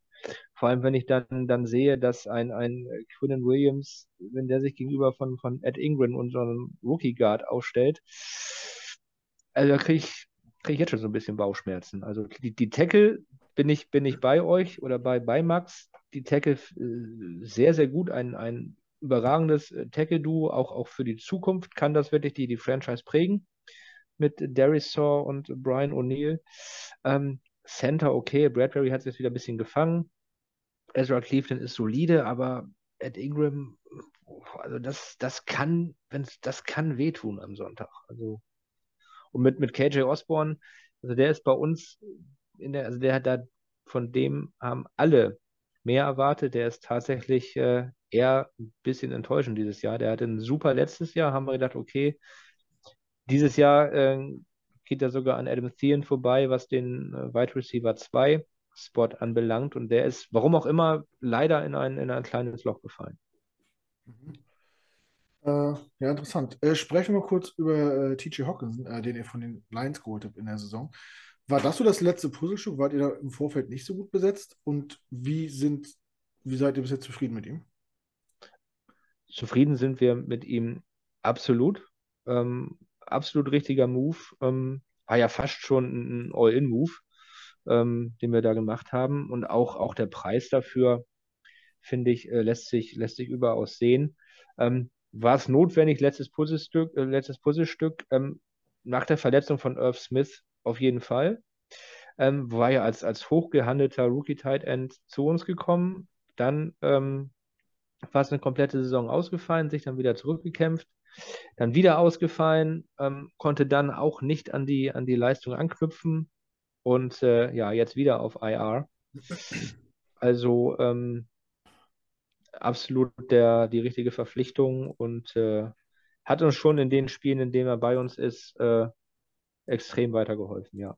Und ich glaube, er könnte auch ein entscheidender Faktor am, am Sonntag sein, was ich vorhin meinte mit dem, mit dem Kurzverspiel, vielleicht gegen die, gegen die Linebacker da das ein oder andere Mismatch vielleicht kreieren aus, aus unserer Sicht, ja. Das stimmt. Ja, wenn man das in der Defense als Schwäche auslegen will, ist das wirklich, äh, dass wir unsere Linebacker halt äh, nicht so Cover-Skills haben, auch wenn äh, CJ Mosley letzte Woche eine Interception gefangen hat, aber da muss man schon von der Schwäche sprechen, obwohl die Defense an sich, ich kann es nicht oft genug wiederholen, waren letztes Jahr auf Platz 32, ja. setzen jetzt, glaube ich, auf 2. Das ist schon gut, das hört sich richtig ja. gut an, wenn man sonst immer die Dinge um die Ohren geflogen äh, bekommen hat. Ähm, aber ja, per perfekte Defense gibt es wahrscheinlich nicht und ja, das ist, hast du gut gesehen, das ist auf jeden Fall äh, unsere Schwäche und auch mit Titans haben wir äh, Titans, mobile Quarterbacks, das ist so ein bisschen unser äh, Kryptonit irgendwie. Ähm, du, da ist die Gefahr ja jetzt nicht ganz so groß nein. am Sonntag. Nicht, nee, ich wollte es nur im Allgemeinen mal so äh, äh, anbringen irgendwie. Jetzt habe ich gerade den Faden verloren, weil du mich rausgebracht hast. ähm, was wollte ich denn jetzt sagen? Ach so, ich mache ja meine Hausaufgaben. Ich habe äh, euren Podcast nämlich gehört, den letzten. Und daher weiß ich, dass ihr Probleme habt gegen Teams, die mit einer, äh, mit, einer mit der Front 4 quasi viel Druck machen können wir sind, glaube ich, das Team, das am zweitwenigsten blitzt in der ganzen Liga und haben dafür extrem viel Pressure äh, erzeugt schon. Äh, Max, ist das einer oder der Schlüssel zum Sieg am Sonntag, wenn wir gewinnen wollen? Ich würde sagen, einer von zwei. Ähm, generell unsere, unser Pressure ist ja, also ich glaube, wir haben jetzt schon die Sack-Anzahl der, der letzten Saison äh, übertroffen. Also da äh, hat sich ja einiges getan. Also wenn, wenn Quinn und Co. da zu, zu Cousins kommen, dann wird das ganz gefährlich. Zweiter Key ist auf jeden Fall das Passspiel. Ähm, hätte ich letzte Woche so, ja, vor, vor dem Bears-Spiel nicht so gesagt, weil da hätte ich dann eher auf irgendwie anders gehofft, dass es funktioniert. Aber jetzt mit Mike White, äh, das Passspiel, wenn das ansatzweise ist wie gegen Chicago, dann äh, könnte das auch ein Key zum, zum Sieg werden. Ja, Marc, kannst, kannst du uns kurz erklären, warum das so eine Schwäche von euch ist? Warum ihr zum Beispiel lieber gegen die äh, Buccaneers anstatt die 49ers spielen wollt in den Playoffs? Also scheinbar habt ihr wirklich eine Abneigung gegen eine äh, starke Front vor. Das weiß ich gar nicht, weil äh, äh mir ist im, im, im, Vorfeld aufgefallen oder auch äh, mitgegeben worden, dass das Cousins sich tatsächlich unglaublich schwer gegen den Blitz tut dieses Jahr. Okay. Ich glaube, wenn du auf die, auf die Folge anspielst, wo wir äh, alle gesagt haben, bitte nicht in der ersten Playoff-Runde gegen die Niners, einfach weil die allgemein so eine eklige Defense haben oder eine überragende Defense haben. Ich glaube einfach deswegen. Ich glaube nicht, dass es, dass es äh, darauf gemünzt war, dass, dass wir da speziell den, den, den Foreman Rush fürchten und äh, lieber gegen die zum Beispiel Bugs spielen, weil die ähm, extrem viel blitzen. Also das, das glaube ich gar nicht. Also ich bin der Meinung, ich, äh, ich habe da irgendwas gehört, äh, dass ihr gegen Foreman Rush immer schlecht aussieht äh, und gegen blitzende Mannschaften irgendwie besser. Ja, wir, wir haben zumindest immer Probleme gegen, gegen starke äh, Interior Rusher, weil das ja das Spiegelbild ist zu unserer Schwachstelle in der, in der O-Line. Ja. Ähm, ich äh, formuliere äh, meine Frage nochmal um von eben. Und jetzt solltest du mir, Marc, mal äh, eure, also aus deiner Sicht, äh, Stärken und Schwächen sagen. Also, wie, wie, wie, wie beurteilt ein Vikings sein Team?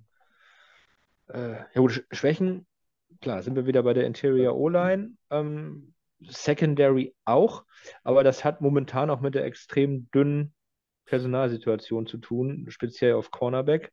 Da haben wir Patrick Peterson, der sein siebten, achten Frühling erlebt, eine gute Saison spielt.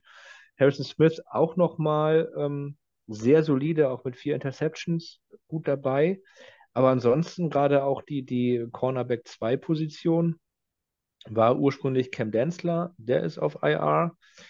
Ähm, dann war es äh, Caleb Evans, der ist ähm, verletzt, kommt hoffentlich wieder. Und ansonsten ähm, unser Second-Round-Pick Andrew Booth, der ist jetzt am Knie operiert worden. Die Saison ist auch vorbei. Ähm, dann bleibt nur noch der, der Corner Nummer 4 oder Nummer 5. Also da ist es ähm, durchaus auch eine, eine Schwachstelle, zumal wenn das die äh, Offensive Coordinator des Gegners jeweils ausnutzen und den jeweiligen Top Receiver äh, gegen diesen Corner stellen, weil Peterson hat die Angewohnheit, immer auf seiner Seite zu bleiben und eigentlich nicht seinen Gegenspieler quasi äh, zu verfolgen. Mhm. Ne? Also da sehe ich die, die beiden größten Schwächen und Stärken. Klar, wenn es anläuft, dass das Passspiel über Justin Jefferson, Devin Cook ist auch immer für, für einen Run gut.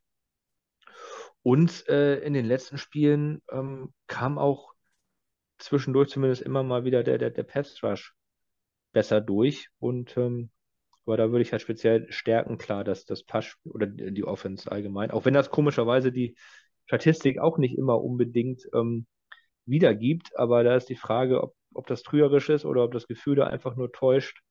Aber ähm, ich glaube, wenn man einen, einen, Justin Jefferson und einen Devin Cook hat, fällt es schwer, da dann nicht von, von Stärken zu sprechen. Ja, klar. Ähm, ja, das ist übrigens eine Eigenschaft, die haben die Jets auch. Die wechseln auch die Corner nicht, die bleiben auch auf ihrer Seite, die gehen nicht ihrem Gegenspieler hinterher, sondern Gardner spielt meistens auf der linken Seite und äh, Reed auf der rechten Seite. Und das hat sich eigentlich auch bis jetzt äh, ganz gut ausgezahlt in der Saison. Ich wollte jetzt was zu Adam Thielen fragen. Gerade hast du bei Stärken Jefferson und Cook angesprochen. Und ich, ich frage mich so, Adam Thielen war ja wirklich über Jahre so das Workhorse, das Aushängeschild der Offense. Mhm. Äh, er ist nicht mehr der Jüngste, aber geht er so einfach in, also macht das was mit dem, dass er jetzt irgendwie so ins zweite Glied äh, gedrängt wird? Oder? Das glaube ich nicht. Ich glaube, dafür ist er viel zu viel auch äh, Teamplayer und auch äh, Vorbild, der auch seine Erfahrung dann, dann weitergeben kann.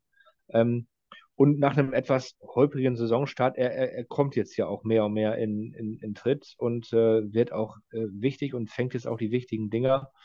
Ähm, ich kenne ihn natürlich nicht, aber ich kann mir nicht vorstellen, dass er oder er ist gar keinesfalls diese typische Receiver-Diva, die hm. man, die man so kennt. Und ich glaube, er hätte tatsächlich kein Problem damit, ähm, durch seine Erfahrung einen, einen Schritt zurückzunehmen und dadurch halt auch das, das Team oder die Mitspieler besser zu machen. Ich mag mich täuschen, aber das ist mein Eindruck. Ja. Ähm, ja, du hast angesprochen, ihr seid von 4-3 auf 3-4 gewechselt. Äh, was mich interessieren würde, die Jets sind natürlich abhängig von dem Laufspiel. Ähm, ja, haben immer wieder gezeigt, wenn sie, wenn sie da äh, Yards machen können, dass ihnen das Spiel nach vorne deutlich leichter fällt. Gut, welchem Team nicht. Mhm. ähm, wie ist denn eure, äh, eure Defense gegen den Lauf? Kannst du da uns was zu sagen? Ähm, ja, auch da gehen tatsächlich irgendwie ähm, das, das Gefühl und die, und die Wirklichkeit irgendwie auseinander. Also gefühlt denke ich immer, wir sind in der Mitte relativ offen. Gut, es haben die letzten Spiele hat jetzt äh, David Thompson, äh, unser, unser etatmäßiger Defensive Tackle vorne drin gefehlt. Der ist hoffentlich wieder dabei. Ähm, auf der anderen Seite ist das aber auch das äh, Konzept der, der Vikings, lieber vorne ein bisschen eine, eine, eine, leichte Box zu haben, um die, die Big Plays zu verhindern. Ähm, das heißt, es hat irgendwie oftmals den Anschein, dass wir nicht so eine gute Run-Defense haben. Auf der anderen Seite hat mich das gewundert, als ich mal in die Statistik geguckt habe. Wir sind da immerhin auf, auf Platz 9 der Liga, was ich so rein vom Gucken nicht erwartet hätte. Also anscheinend äh, ja, wird da doch einigermaßen Arbeit geleistet. Ja. Max, was denkst du? Du äh, kennst dich auch gut aus. Äh, meinst du, wir können mit dem, mit dem Run was äh, erreichen oder wo sollten wir? Ja, also ich sag mal, wir haben ja jetzt auch zum Glück äh, eine recht diepe äh, Running Back Core. Ähm, jetzt hat sich dann noch Son of a Night aus dem, aus dem Taxi Squad, äh, aus dem Practice Squad äh, im Prinzip äh, direkt mit einem 100-Yard-Spiel da äh, mal in die NFL willkommen gehießen. Und, äh, alle, Fantasy, alle Fantasy Waiver haben sich komplett überschlagen bei uns. ich habe es zum Glück schon Sonntagmittag gemacht. Als ich gesehen habe, dass der aktiviert wurde, habe ich ihn direkt ähm, geholt. Ja, aber ich, ich weiß gar nicht, äh, Carter ist, glaube ich, eins bis drei Wochen habe ich gelesen. Also da, der wird wahrscheinlich nicht spielen können am Wochenende. Aber auch mit, mit Ty Johnson und äh, mit äh, Bam Knight äh, denke ich, dass wir da auf jeden Fall auf jeden Fall eine Unit hinstellen können, die nicht zu vernachlässigen ist. Ob die, ob die jetzt das Spiel entscheiden wird, das weiß ich nicht. Ähm, kommt halt auch ein bisschen aufs Blocking an und wie die O-Line halt gerade dann steht, äh, wer da alles spielen kann. Aber ähm, sie wird auf jeden Fall eine Unit sein, die, auf die man aufpassen muss, denke ich.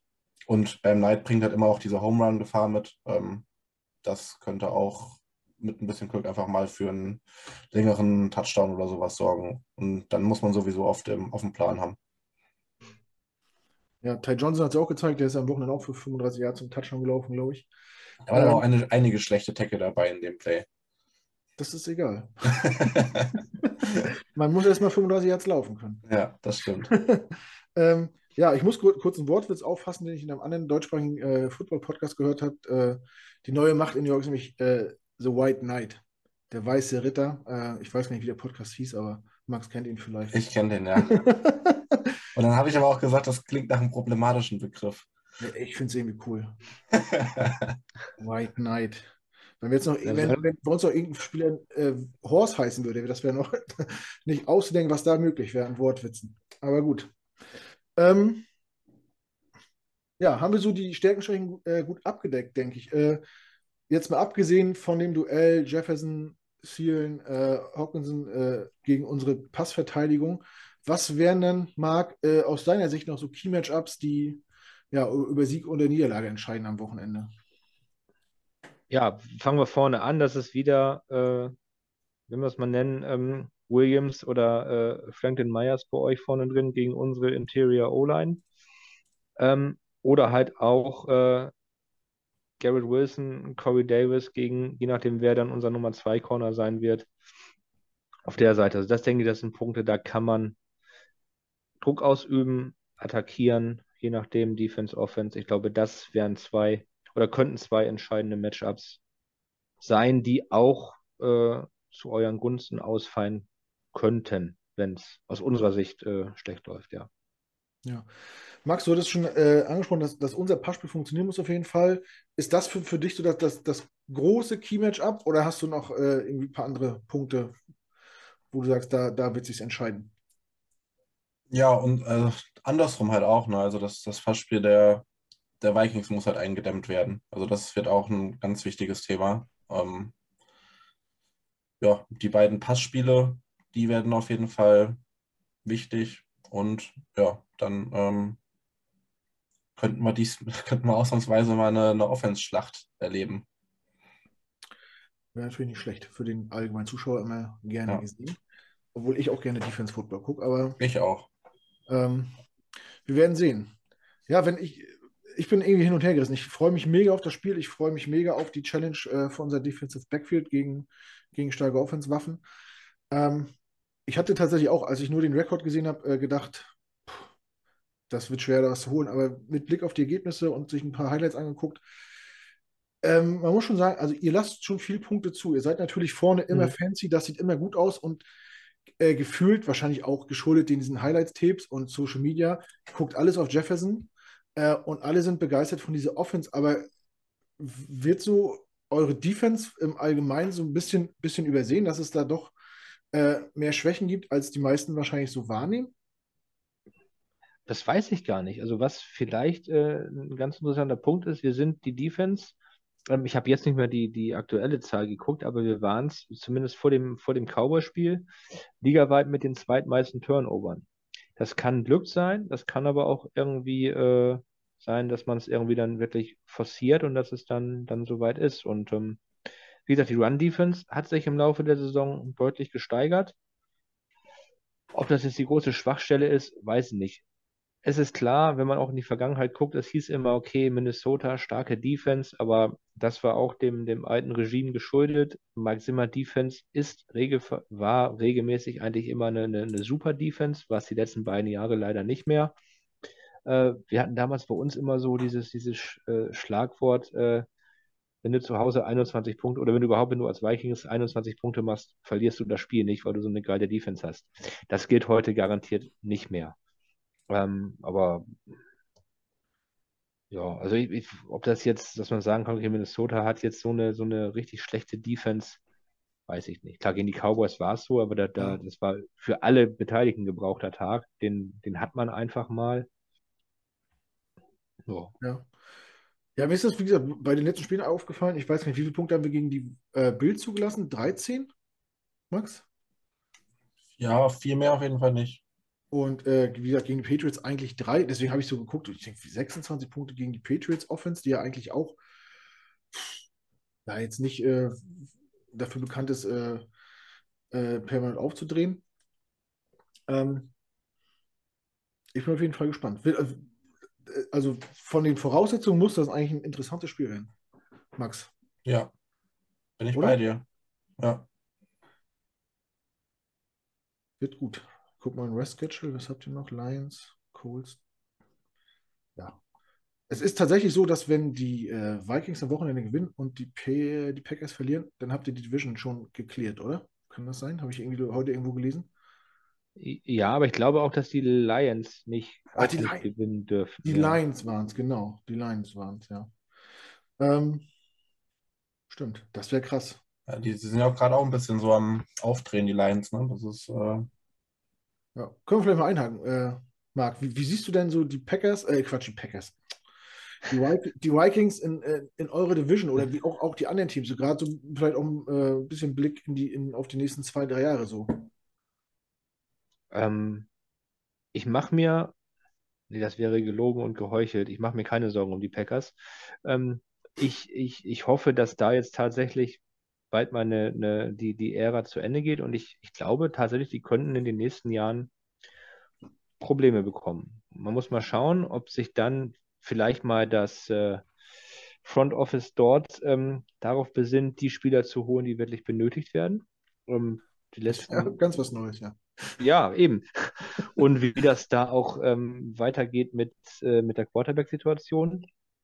Aber wie gesagt, äh, das, äh, das verfolgen wir, das sei uns jetzt auch mal gegönnt, äh, relativ entspannt und äh, da haben wir uns zurückgelehnt. Mhm. Ähm, bei den Lions wird auch die Schlüsselfrage sein, was passiert da in den nächsten Jahren auf äh, Quarterback. Wenn die da eine Antwort finden, glaube ich, ähm, kann da durchaus auch was was äh, entstehen.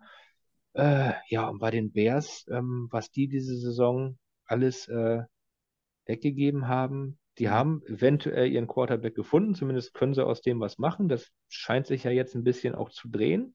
Mhm. Ähm, vielleicht haben sie tatsächlich die Saison ein bisschen zu früh abgeschenkt, kann auch sein. Ähm, dann ist die Frage, wie, wie die dann da neu aufbauen. Also, ähm, also da sehe ich durchaus bei den Bears und bei den Lions eher Zukunftspotenzial. Mhm. Bei den Packers weiß ich es nicht. Fairerweise hoffe ich es auch nicht. Und bei uns, ja, ist die Frage, gerade so die, die äh, äh Leistungsträger neben Justin Jefferson, die wären auch nicht jünger. Also das ist, mhm wir müssen da auch aufpassen, dass wir da nicht äh, den, den Zenit überschritten haben und dann den, den Anschluss wieder mal komplett verpassen, ähnlich wie nach 2018, 17. Ja, ja. stimmt. Da wart ihr auch kurz davor, äh, Minnesota Miracle und so. Ja, da dachten ja alle, es fehlt nur noch das eine Puzzlestück, das sei der Quarterback, den haben wir dann geholt und dann hat man aber gesehen, okay, der Quarterback war da, aber die anderen äh, Bausteine sind dann leider etwas nach und nach weggebrochen. Also ich bin überzeugt, wenn Kirk Cousins wäre der ein Jahr früher bei uns gewesen, hätten wir vielleicht sogar das Endspiel erreicht. Ähm, und danach konnte einfach, als Kirk Cousins dann da war, die Defense die überragende Leistung des Vorjahres einfach nicht mehr halten. Ähm, ja, äh, also ich finde eure Division extrem gut. Wir hatten ja letzte Woche auch einen Gast von den, von den Bears, äh, der uns ein bisschen Einblick gegeben hat ja, wenn es äh, Fields wird, dann, äh, dann hat man schon mal einen wichtigen Baustein, kann darum aufbauen. Äh, und die Lions, ich habe ich hab vorhin schon gedacht, ja, die, die, sind eigentlich zu gut, um gut zu draften, aber die haben ja noch den Pick der Rams. mhm. da, ja, da, da wächst ja auch was zusammen. Ne? Der Coach, das Team, das, das, die Stadt, das ja. passt ja irgendwie auch. Äh, ähm, merkt man auch, dass da irgendwas im, Aufbau ist. Und äh, äh, es ist vergleichbar mit der AFC East, wo, äh, wo die Patriots äh, ewig dominant waren und wo, wo Tom Brady 34 Jahre da bei denen gespielt hat und uns immer den Arsch versohlt hat. Äh, und man immer dahin geguckt hat, das kann doch nicht wahr sein, dass, wie lange will der denn noch da spielen? Und ähm, ihr hattet ja auch, ihr hattet, ihr hattet erst Brett Favre, dann hattet ihr Aaron Rodgers gegen euch. Ich kann mir vorstellen, dass, da ist man froh, wenn eine Dekade oder so eine, so eine, so eine Epoche zu Ende geht. Äh, hat man als Vikings-Fan Angst, dass Jordan Love ein guter Quarterback ist? Wün, wünsch, wünscht man den Packers mal so fünf, sechs Jahre Quarterback-Suche mit, mit, mit rausgeworfenen Draft-Picks oder viel zu teuren bezahlten Free Agents oder so? Ja. ja, was, was, was ist ja so, ist ja sportliche Rivalität, ist ja jetzt nichts gegen die, Packers-Fans oder so. Ja. Ähm, aber ja, natürlich. Ähm, die sollen auch mal leiden, so wie wir. Ja, ich glaube, mit dem Thema läufst du hier offene Türen ein. Also wir haben da ja auch so ein Äquivalent in der Division sitzen. Ja, eben. Ja, ja. Und aber ganz ehrlich, ich habe ich hab, ich hab mir die Frage noch nie gestellt, ob Jordan Love ein guter Quarterback ist oder nicht. Bei mir geht es immer so, ich, wenn, wenn ich so Teams sehe, die so über, über so eine lange Zeit keine Probleme auf Quarterback haben und dann meistens nach einem guten noch einen nächsten guten kriegen. Das ist ja mhm. bei Packers äh, prädestiniert.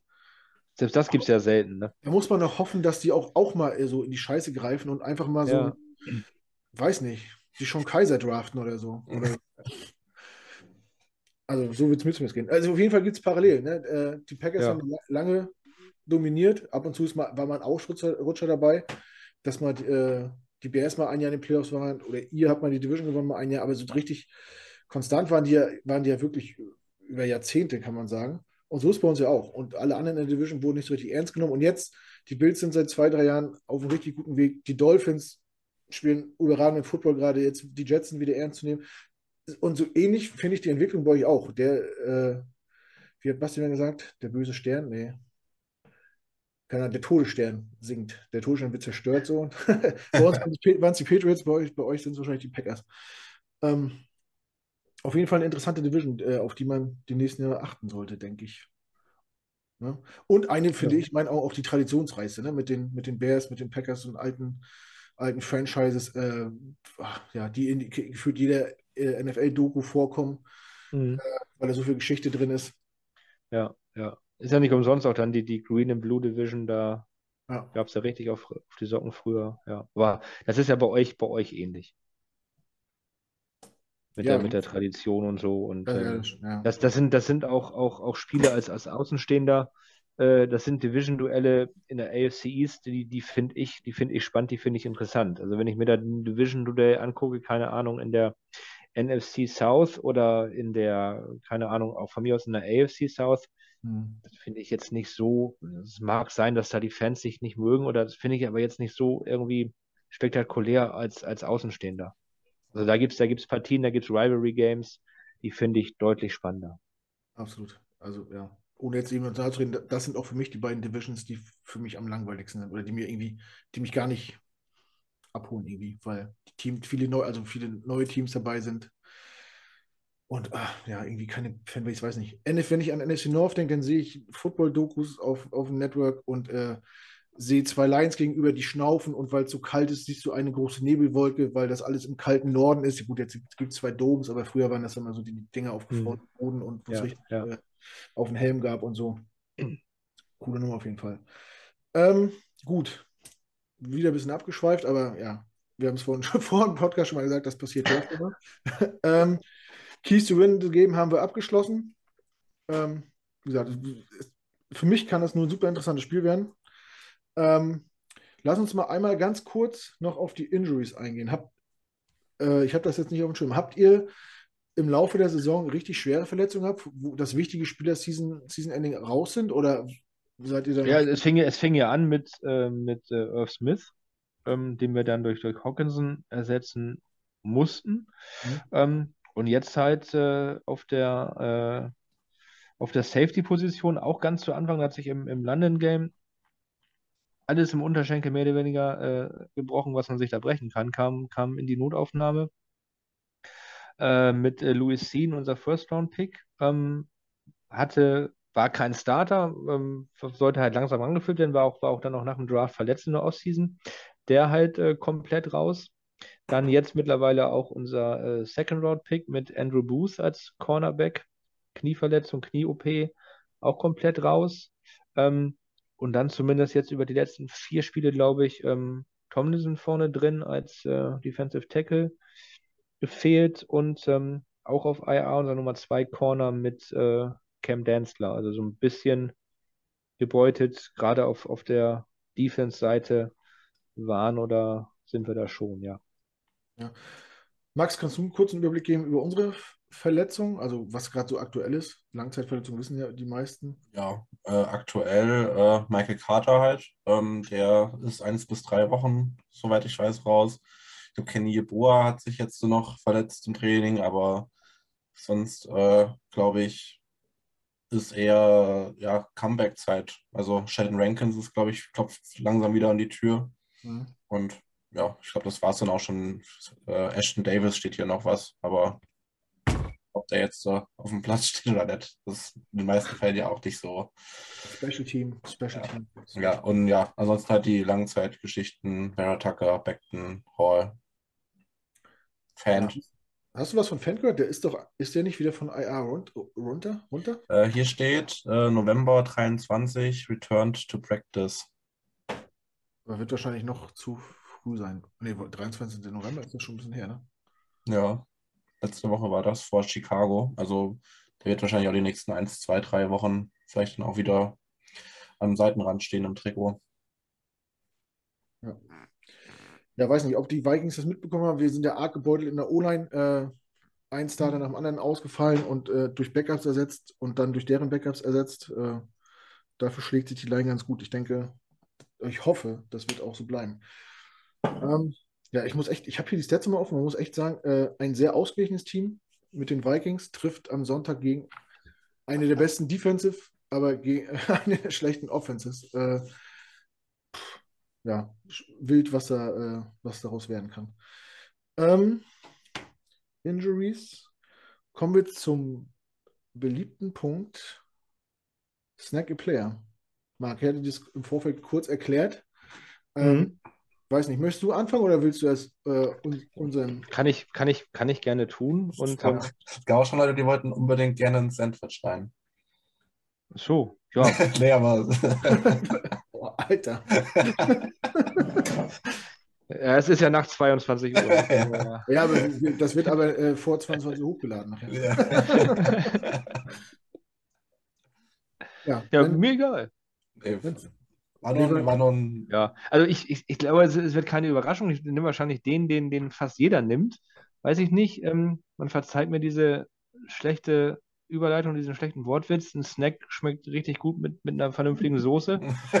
äh, von daher, klar, Source Gardner, äh, wenn ich auf unseren ausgedünnten Cornerback Room schaue, äh, mit dem Potenzial, was der Junge hat, als ähm, nicht nur ähm, potenzieller oder ernstzunehmender Kandidat mit Defensive Rookie of the Year, äh, jetzt schon ähm, All-Pro-Niveau. Ähm, der kann einer der, der kommenden äh, Cornerbacks werden, wenn er das Niveau hält, wenn er auch äh, mental das, das verpackt, wenn dann irgendwann der richtige Ruhm und die richtige Kohle kommt, äh, dann kann das einer werden, aller Jane Ramsey und äh,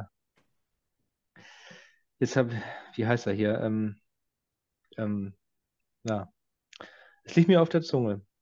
Der Richard Sherman ja.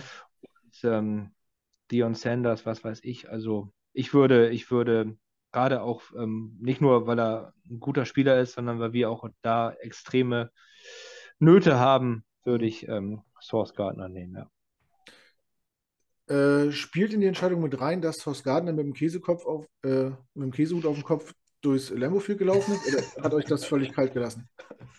Ähm, es spielt in die Entscheidung nicht mit rein, aber es hat uns auch nicht kalt gelassen. Also äh, geiler Typ und das, das, das will man doch sehen. Und ähm, ich weiß gar nicht, ob er dafür eine Strafe bekommen hat. Ich hoffe nicht, nee. weil das ist auch so eine Sache, dieses ganze Taunting und Unsportsmanlike Conduct, das geht mir so dermaßen auf den Keks. Ja. Lass die Leute doch jubeln und ich weiß auch nicht, welcher Spieler es dessen war nach dem Touchdown, der hat die Leute dann durchgezählt, die er hat aussteigen lassen. Das, das ja. ist doch, das sind doch Emotionen, das, das will man doch sehen. Und ähm, man meint das dann doch in der Situation vielleicht okay, aber man will doch da nicht ernsthaft jemanden da wirklich verächtlich machen, das ist, also das finde ich immer, dass da zu schnell dabei ist, da äh, Strafen auszusprechen wegen, wegen Jubeln oder was. Ich meine, ich kann das verstehen in Amerika, wenn es da irgendwie ins, ins äh, Sexuelle oder so geht, da sind die Amis ja so ein bisschen komisch, aber mein Gott, lass die Leute sich doch freuen und jubeln. Und wenn es noch darum geht, dann da sich noch im Griff zu haben, also dann können wir gleich alles unterbinden an Emotionen. Hm. Es, es war ja zum Glück nach dem Spiel äh, und der, der Hut kam irgendwie vom Fan rübergereicht und ja. Ich weiß gar nicht, wer es mir war. Irgend, irgendein Packerspieler fand es nicht so witzig. Äh, Lazar, äh, ja, Lazar, glaube ich. Hat ihn das Ding vom Kopf gehauen, aber. Ja, gehört auch dazu. Ne, kann ich auch verstehen. Ich kann auch äh, äh überhaupt nicht verlieren, aber dann. Ja, solange, Gott, die, solange die sich dann im Trainingsanzug nach dem Spiel die Hand geben, ist das alles ja. fein. Ja. Genau. Und äh, äh, Gardner hat auch äh, eine Erklärung dazu abgegeben danach, also ein bisschen, ne? also es war nicht sein Hut, es wurde ihm hin, hingereicht. Und er, klar, du bist im Rookie-Jahr und gewinnst in Lambo, ne? ein Stadion, wo du, wo du alle acht Jahre spielst. Also vielleicht hat er das einzige Mal mit den Jets in Lambo gespielt. Du schlägst Aaron ja. Rodgers und die äh, Green Bay Packers. Ja. ja. Und die Packers waren im London-Spiel. Die hätten eine Bye-Week haben können und haben gesagt, nee, wir spielen gegen die Jets. Mhm. Äh, wir nehmen keine Bye-Week. Ja, ja. Da, da, hat Gardner gesagt, ihr habt, äh, ihr habt euch so ausgesucht. Hm. Bitte, das habt ihr jetzt davon. Ja, ja. Nein, geil, geile, geile Nummer, muss ja. man sagen. Obwohl man, ich fand ich es auch übertrieben, er hat wirklich in den Medien, auch in den USA, in diesen ganzen Talkshows und so oder diese ganzen Football-Talks, auch richtig Kritik dafür bekommen, auch in Deutschland bei einigen Podcasts, wo ich denke, bleibt mal auf dem Teppich so, der Junge ist irgendwie Anfang ja. 20, der hat keinen beleidigt, der hat keinen geschlagen, der hat keinen ja. äh, Tonmann, Tonmann umgeschubst im, im Kabinengang so. äh, Weiß ich meine, Randy Moss wird, wird immer noch bei uns gefeiert für den, für den Lambo Moon, den er da gezeigt hat. da kann ich verstehen, dass das irgendwo von Leuten als beleidigend aufgefasst wird, aber auch mein Gott. Ja. Er hat die Hose ja angelassen, er hat es ja noch angedeutet damals. Gut, vertiefen wir nicht weiter. Ähm, Max, welchen Viking würdest du gerne in New York sehen? Und warum Justin Jefferson? Ja, das ist gerade das Problem. Da, da haben wir halt nicht so die allergrößte Not gerade. Das ist, äh, schwierig. Also am liebsten natürlich schon Justin Jefferson, aber ich sehe halt auch äh, da in der linken O-Line jemanden aufblinken, der ziemlich jung, ziemlich gut und jetzt proven ist in der Liga. Ähm, der würde unserer O-Line natürlich auch sehr gut tun. Und dementsprechend würde ich äh, Knut die Möglichkeit lassen, Justin Jefferson zu nehmen und äh, entscheide mich für Christian Derisor. Du hast mir gerade meinen Pick weggenommen. Wobei mal ganz kurz, den den haben wir ja bekommen, trotzdem wir mit euch den Draft-Pick getauscht haben. Ne? Ja. habt ihr ja Vera Tucker genommen, als mhm. ihr hochgegangen seid mit uns. Ja, okay. Genau, also im Endeffekt war, war es, glaube ich, auch für die Jets richtig, so das zu machen, mhm. weil man ja mit Beckton dann mhm. eigentlich eine Option hatte, aber die ist ja jetzt ständig verletzt. Ähm, hoffen natürlich das Beste, dass der wieder fit wird und vielleicht dann auch der Left Tackle ist, aber angesichts der Situation jetzt gerade ähm, haben wir halt keinen jungen Tackle, der irgendwie ansatzweise auf dem Level spielt. Ähm, ich weiß gar nicht, wer bei uns gerade überhaupt da spielt. Äh, Brown wahrscheinlich immer noch. Der ist ja, ja auch schon 38 oder 39. Also, ähm, ja, also Derisor wäre dann sofort Instant Upgrade und über Jahre könnte er die Position begleiten. Ja, tatsächlich äh, hatte ich mir den auch ausgespielt.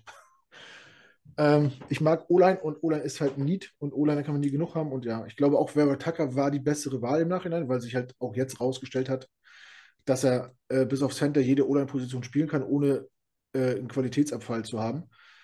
Ich weiß nicht, ob man ihn noch als Guard bezeichnen kann. Wahrscheinlich wird der, wenn er verlängert, auch äh, Tackle-Geld, Left-Tackle-Money haben wollen für seine Flexibilität, was er dann auch verdient hat, wenn er weiter auf dem Niveau spielt. Hat, glaube ich, auch im College auch Tackle gespielt, ne? Ja, aber die, aber, aber auch nur im ersten Jahr, oder nicht, ne? Er hat, äh, genau, am Anfang hat er Tackle gespielt und hat dann, ich glaube, im zweiten Jahr oder im dritten Jahr ist er dann auf Guard gewechselt. Okay.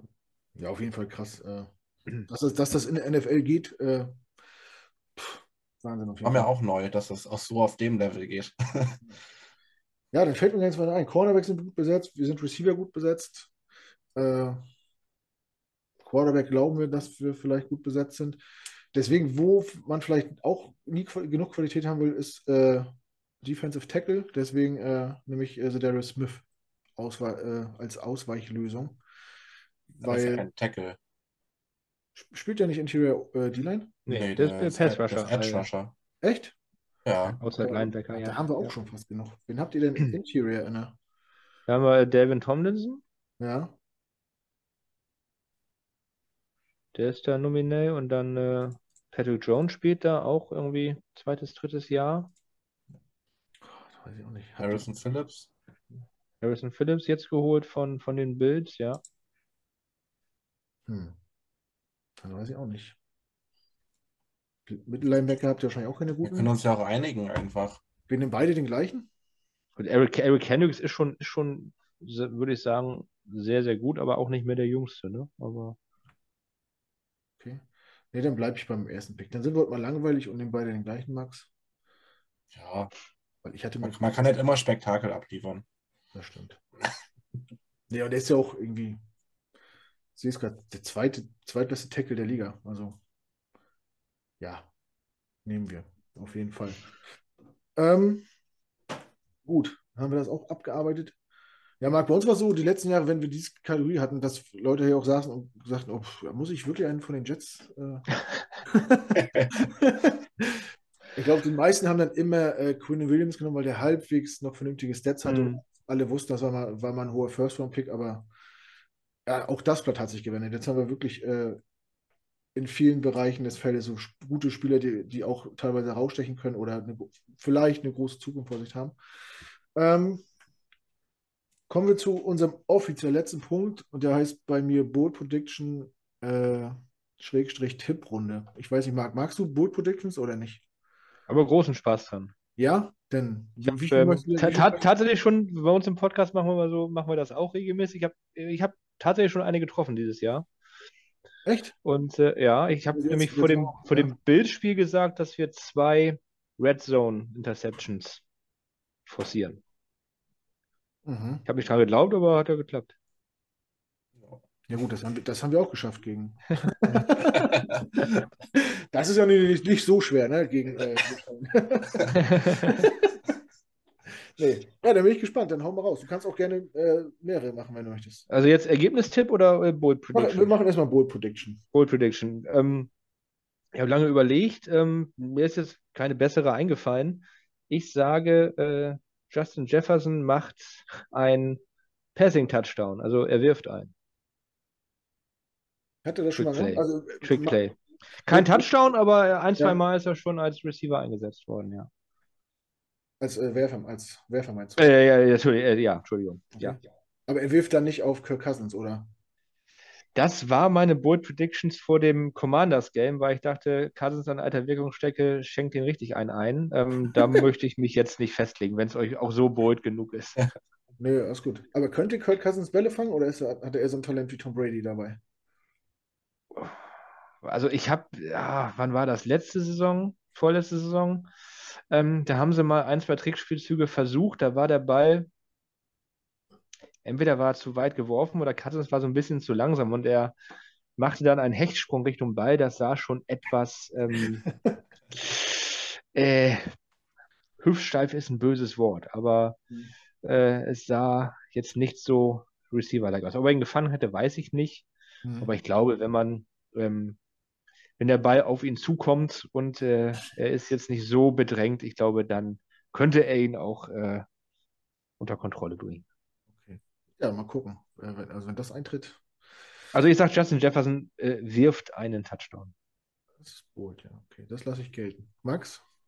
Ähm, ich habe eine, die würde ich gerne, also würde ich unter der Voraussetzung gerne machen, dass Justin Jefferson äh, mein Dynasty Fantasy Team nicht carried. Ähm, und zwar die, We- also da, da er das tut, ähm, kann ich sie nicht bringen, aber ich will sie trotzdem mal in den Raum werfen. Er bleibt unter 40 Yards. Ähm, aber meine eigentliche Board Prediction wäre, dass äh, Mike White fünf Passing Touchdowns macht. Ist das bold genug? Hm, Ich denke schon. Ja. Würde ich so, weiß nicht. Marc, akzeptierst du das als Bold? Ja, am Sonntag oder für den Rest der Saison? Am Sonntag. Nein, Entschuldigung. Nein, das ist, äh, akzeptiere ich sofort, ja. In diesem Quartal. Äh. Gut, dann sage ich, äh, Justin Jefferson wirft eine Interception. Ähm, nee, ich würde sagen, äh, die, die Jets haben mindestens fünf Sacks und zwei Defensive Turnover. Ist das gut? 5, 6 ist aber schon, das ist ja Standard eigentlich. Also, also nur 5, 6 würde ich auch sagen, bei denen mit- teilweise mit- mit zu erwartenden Mismatches. Okay. Okay, dann Also sage mit ich, den was- Turnovern, dann sage ich was richtig Boldes. Die, Also- äh, die Jets recovern einen Fumble. Ja, das wollte ich gerade sagen. Also wenn du, wenn du sagst jetzt Fumble Recovery, okay, gebe ich dir sofort als Bold, aber Ich, ich weiß nicht, das, das wird wahrscheinlich auch nicht bis Minnesota geklungen sein. Äh, ich weiß nicht, wie viel, wie viel äh, Fumbles die Jets schon geforst haben dieses Jahr. 10, 12? Also mindestens ein pro, mindestens ein pro Spiel und äh, ich glaube, sie haben erst einen gecovert. okay. Wenn, wenn überhaupt. Immer fällt der Ja. irgendwann drauf. Also, und im Zweifel fällt auch ein Jet-Spieler drauf, der den Ball dann so weiterrollen lässt, dass Ja, er direkt ja. dem Defender in die Arme rollt oder ja, also 5, 6 und ein Fumble Recovery. Das ist aber richtig gut. Okay. Gut, dann kommen wir zum äh, Ergebnistipp. Und auch da hat der Gast das erste Wort. Okay, also wir, wir spielen zu Hause. Ich, ich sehe uns da ehrlicherweise leicht vorne und ich würde sagen, wir, wir behalten die Serie auch der, der Engspiele bei und äh, wir gewinnen das Ding äh, knapp wie gewohnt mit 27 zu 23. Mhm. Max? Ähm, ich, ich würde sagen, da ich jetzt auch gerne pro Jets tippen würde, dass die Jets ähm, mit 31 zu 28 gewinnen. Ja. Wie, was denkst du, was würden sie hochführen oder, oder, oder, oder andersrum oder aufholen oder wird das äh, ein, ein permanentes Kopf-an-Kopf-Rennen? Ich, ich, also ich würde, wenn ich es prophezeien müsste, ähm, wir verschlafen das erste Quarter und äh, ja, dann holen wir auf und es wird in Richtung Ende dann ein offener Schlagabtausch. Ja, würde ich Marc auch nochmal fragen. Wie, groben Spielverlauf so? Führt ihr gleich und, äh, und spielt ihr ein bisschen softer oder und wir kommen nochmal ran? Oder Also wenn es wenn es bei der bisherigen äh, Saison so bleibt, dann würden wir eigentlich relativ früh führen, vielleicht sogar mit zwei Scores. Jetzt das Bildspiel mal ausgenommen, Mhm. geben es dann wieder aus der Hand und machen es unnötig spannend und reißen uns dann am Schluss wieder zusammen und legen dann einen, einen Drive hin, der das Ding dann entscheidet. Mhm. Das wäre so die, die Vikings-Saison in einem Spiel zusammengefasst. Okay. Ähm, ich tippe auf ein, lass mich mal kurz überlegen. Die Jets gewinnen natürlich, weil wir endlich wieder als Außenseiter aufs Spielfeld gehen und da diese Rolle uns ausgezeichnet steht in dieser Saison. Ähm, deswegen machen die Vikings nur 17 Punkte und auch die in der ersten Halbzeit. Und bis dahin wird es eng sein. Vielleicht führt ihr sogar zu, äh, wahrscheinlich führt ihr zur Halbzeit, aber wir gewinnen dann 28-17, weil wir bis jetzt immer gewusst haben, die richtigen Entscheidungen, die Adjustments zu treffen, wie der Fachmann sagt, und dann das Spiel anzureißen. Wir sind, glaube ich, das zweitbeste Team der zweiten Halbzeit, was Punkte gegen uns angeht. Oder im letzten Viertel, weiß ich nicht. Ich glaube, zweite Halbzeit. Ähm, und auch das wird diesmal den, der ausschlaggebende Punkt sein, denke ich. Hoffe ich, denke ich nicht, hoffe ich. So. Ähm, ja. Dann sind wir, zumindest ist meine Liste abgearbeitet. Wollen wir noch irgendwas sprechen? Habt ihr noch irgendein Thema, was euch interessiert? Gibt es noch irgendwas, was dich interessiert in Vikings Country, Max? Oh, ich, ich habe ja, hab ja auch meine Quellen. Also nee, jetzt gerade ad hoc eher. Also bist du gut Bin, bin, informiert? ich, bin ich gut informiert für Sonntag, ja. Ja. Marc, irgendwas, was du noch wissen möchtest unbedingt? Ja, äh, so wie, wie bei euch äh, das Verhältnis ist äh, zu äh, Robert Salah, der sitzt da fest im Sattel. Ähm, wie steht ihr zum Head Coach? Ähm, der war ja auch bei uns mal, na jetzt nicht wirklich eng im Gespräch, aber als das mit Mike Zimmer nicht mehr so lief, bei einigen von uns im Verein auch als äh, Kandidat gehandelt oder haben auch jetzt diese Offseason gesagt, Mensch, so einen wie Salah damals, den hätten wir mal nehmen sollen. Ähm, wäre das berechtigt oder wie, wie steht ihr zu dem, zu dem Head Coach? Also ich kann es mit einem Wort beantworten, Glücksgriff. Aber vielleicht kann Max das ein bisschen ausführlicher machen. Ja, also ich bin halt erstmal froh, dass, ähm, dass, dass wir ihn uns, äh, also dass wir ihn verpflichtet haben. Ähm, bin auch froh, dass er halt ähm, auch nach dem ersten Jahr, dass er jetzt nicht so optimal lief, ähm, so die Rückendeckung vom, vom Front Office hatte und äh, das jetzt auch auf jeden Fall so 100% zurückzahlt jetzt in der Saison. Ähm, das Wichtigste für mich ist eigentlich diesen, dieser, fast so wie, wie du eben schon mal angesprochen hattest, Marc, der, der Culture Change, in, der ist von vorne bis hinten zu spüren. Du, du spürst, da kommen in Kombination mit Joe Douglas dann auch, mit dem, mit dem GM, da werden nur Leute reingeholt, die Bock haben auf die Jets und nicht irgendwie äh, nach New York kommen, die Großstadt mitnehmen und da ein bisschen Kohle einstecken wollen. Da kommen nur Leute, die Bock auf New York haben, die Bock haben, da Football zu spielen und auch was zu erreichen. Und äh, das gefällt mir richtig gut und ich, also ich habe an äh, Robert Sala überhaupt nichts auszusetzen und bin einfach nur froh, dass wir den damals verpflichtet haben. Er hat ja auch äh, nach der ersten Saison auch Kritik bekommen. In meinen Augen unberechtigt, aber natürlich hat da jeder seine Meinung. Ja, der saß ja auch teilweise auf dem Hotseat schon von, also von Experten von wurde auf den Hotseat gesprochen, dass er jetzt schon in der Saison, wenn es schlecht läuft, dass es, dass er dann seinen Job wieder verlieren könnte. Aber ja, ich finde gerade in Kombination mit äh, Joe Douglas, unserem äh, GM, der ein Jahr davor gekommen ist, ist das äh, eine Kombination, die wirklich, wirklich sehr gut harmoniert. Zumindest macht es nach außen den Eindruck. Ähm, Salah hat auf jeden Fall den Lockerroom hinter sich. Das sieht man. Hat, also beide haben es geschafft und das war von vornherein die Prämisse. Wir wollen ein Team bauen mit, mit Lockerroom-Guys, mit, mit vielen Führungsspielern. Er, wenn man mal guckt im Draft, er hat viele Team-Captains gedraftet, auch in der Free Agency immer die Team-Captains geholt. Das ist für ihn ein ganz großes Credo. Und Salah hat es echt geschafft, da wirklich ein Team daraus zu basteln, ähm, die auch jetzt trotz Zach Wilson und dieser äh, müßigen Diskussion um ihn äh, trotzdem ein Team sind. Äh, die freuen sich miteinander. Ich weiß, hast du, Max, hast du Szene gesehen, wo sich äh, wo Yosuma äh, Conklin abfeiert, ja. im Run-Game irgendwie einen Block gesetzt hat und, und die freuen sich, als wenn die Touchdown gemacht haben. Dabei sind die nur für vier Yards gelaufen, aber trotzdem äh, pushen die sich und äh, freuen sich zusammen. Ja, weiß nicht. Salah war, war, war, ja bei vielen Teams angefragt damals. Äh, hätte wahrscheinlich auch woanders arbeiten können, aber ist zum Jets gekommen, das ist gut so. Und jetzt sickert halt dieses Trusted Process, worauf viele keinen Bock hatten, zahlt sich jetzt halt aus, weil wirklich zwei, drei Free Agencies, zwei, drei Drafts, jetzt äh, kann man so langsam die Früchte ernten, es entwickelt sich alles. Und äh, ja, ich will jetzt nicht übertreiben, aber ich bin schon ein bisschen heiß und ich möchte sagen, Sky is the limit in Zukunft, wenn man weiter so kontinuierlich arbeitet. Ja. Auf jeden Fall. War das ich, glaube, in dem Zusammen ich glaube, in dem Zusammenhang auch, du hast es gesagt, äh, dass der GM ein Jahr vorher da war. Bei uns war der GM irgendwie einen Monat oder so vorher da. Ich glaube, es ist auch ein großer Vorteil, dass der GM quasi den, den Head Coach hm. zumindest mit aussucht hm. und nicht andersrum. Wenn der Head Coach erst da ist, dann kriegt er einen neuen GM vorgesetzt, der vielleicht ganz anders gehandelt hätte. Hm. Ich glaube, das ist dann auch wieder ein viel, viel größeres Konfliktpotenzial, was da dann in sich schlummert. Absolut, absolut. Ja, viele hatten ja gedacht, weil äh, dann Adam Gaze ja mit Joe Douglas ausgesucht hat, dass äh, Joe Douglas äh, ihn schützen wird, aber bei der erstbesten Möglichkeit, ihn loszuwerden, hat er ihn auch vor die Tür gesetzt. Das war ja, war ja auch, gab es eigentlich auch keine zwei Meinungen drüber. Und hat sich halt seinen Coach geholt. Und wenn man sieht, mhm. es sieht, macht den Einstand, als wenn die auch alles zusammen entscheiden im Draft, in der Free Agency. Max hat angesprochen, wir hatten jahrelang das Problem, dass Free Agents, die gut sind, nur nach New York gehen, wenn sie halt massiv überbezahlt werden. Und mhm. jetzt hast du halt den Eindruck, dass auch Spieler kommen, weil wie, es kommt ein Jordan Whitehead, ein amtierender Super Bowl-Champion von den Buccaneers, geht nach, geht nach New York.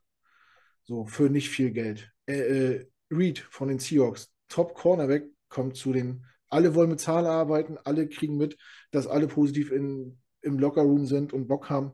da spricht sich rum und so kannst, das ist natürlich wichtig, wenn du, wenn du ein Team aufbauen willst. Wenn du nur Spieler hast, die aufs Geld gucken, äh, dann wirst du halt kein Team aufbauen. Aber so ist ja, es halt. Ja. Es ist gerade äh, super spannend und super cool, Jets-Fan zu sein. Das kennen wir nicht. Das fühlt sich gerade alles komisch an. Man muss, also ich sage es ehrlich, man muss damit äh, lernen, umzugehen. Aber ja, wir hoffen, dass es so weitergeht und dass wir wirklich über Jahre wieder ernst zu nehmen sind. Das wäre so unser, also mein Take, so, den ich mit Robert Zahler erreichen möchte. Das, was mich dann noch interessiert, wir, du hast vorhin das bei, bei uns angesprochen, mit den, wie wir die Packers und so weiter einordnen. Mhm. Ähm, Rivalries, wie sieht das aus? Also ich weiß, klar, äh, Patriots auch mit der, mit der Geschichte und so weiter, ähm, wie es ansonsten in der Division aussieht und äh, auch mit den, ansonsten mit den, mit den Giants ist da irgendwas oder ist euch das egal, auch wenn sie aus der gleichen Stadt sind? Oder wie, wie sind da so eure, äh, sagen wir mal, äh, Tendenzen Richtung oder das, das Hassbarometer? Max? ja, also ich glaube, Giants halt, würde ich jetzt eher sagen, das ist halt eher so eine, ja, es ist jetzt keine, kein, kein Hass, würde ich sagen, es ist halt eher eine Koexistenz, die, mhm. wo man halt mal einen Spruch drückt oder so. Aber jetzt ja, nichts irgendwie, ja. dass man sich irgendwie richtig kacke findet oder so. Es ist mehr ein gelebtes Nebeneinander so. Also das passt, glaube ich, so, aber ja, Rivalität dann auf jeden Fall äh, Patriots. Ähm, das ist, äh, glaube allein aufgrund der Belichick-Story so mhm. nach, nach ein paar Tagen, also ich glaube, wie viele Tage war er Headcoach von den Jets? Zwei, äh, einer. Und äh, dann zu den Patriots und dann halt da das große Ding aufgebaut. Ja, das ist, glaube ich, so der Hauptkonkurrent zu den anderen. Mhm. Ja, ist halt Division. Das ist schon nochmal eine Nummer äh, ja, anders wie jetzt zu, weiß nicht, zu den, ja gut, Colts waren auch mal Division, äh, mhm. wie zu den Steelers oder so, aber ja, die Patriots sind da, glaube ich, schon an ganz klar Nummer eins. Äh, ja. Also zu den Giants gibt es überhaupt gar keinen, äh, ja, gar keine schlechten Verhältnisse. Also die spielen ja auch jedes Jahr ein, äh, ein Preseason-Spiel gegeneinander. Hm. Die interessieren sich nicht füreinander. Das Einzige, ja, was sie stört, ja. ist, dass sie sich einen Stadion teilen müssen und dass jeder gern sein eigenes hätte. Ansonsten mhm. juckt es kein. Ähm, ich war mal beim Ho Open äh, in New York gegen die Dolphins. Da waren auch Dolphins-Fans gemischt beim Tailgaten zwischen uns. Das hat auch keinen interessiert. Da gab es auch keinen kein Ärger oder kein Trouble oder ja, nicht mal dumme Sprüche irgendwie. Die, der Hauptrivale ist und bleibt halt New England. So geht es aber allen bei uns in der Division. Keiner mag New England. Mhm. Wegen halt, wir haben halt die Geschichte, Belichick war ein Tag unser Coach, hat uns dann sitzen lassen. Äh, dann gab es immer wieder so Geschichten, dass äh, er unser Training gefilmt hat und so eine Sachen, äh, äh, unser Play-Calling äh, na, hier gefilmt hat und so äh, mit Lippenlesern und so ein Quatsch. Das grundsätzlich, also jetzt ist es nicht mehr so, früher wurden immer irgendwelche Spieler, die bei uns im Roster waren zu Saisonbeginn, die dann vielleicht Free Agents wurden ja. oder gecuttet wurden, die wurden dann immer für fünf Tage unter Vertrag genommen zum Spiel.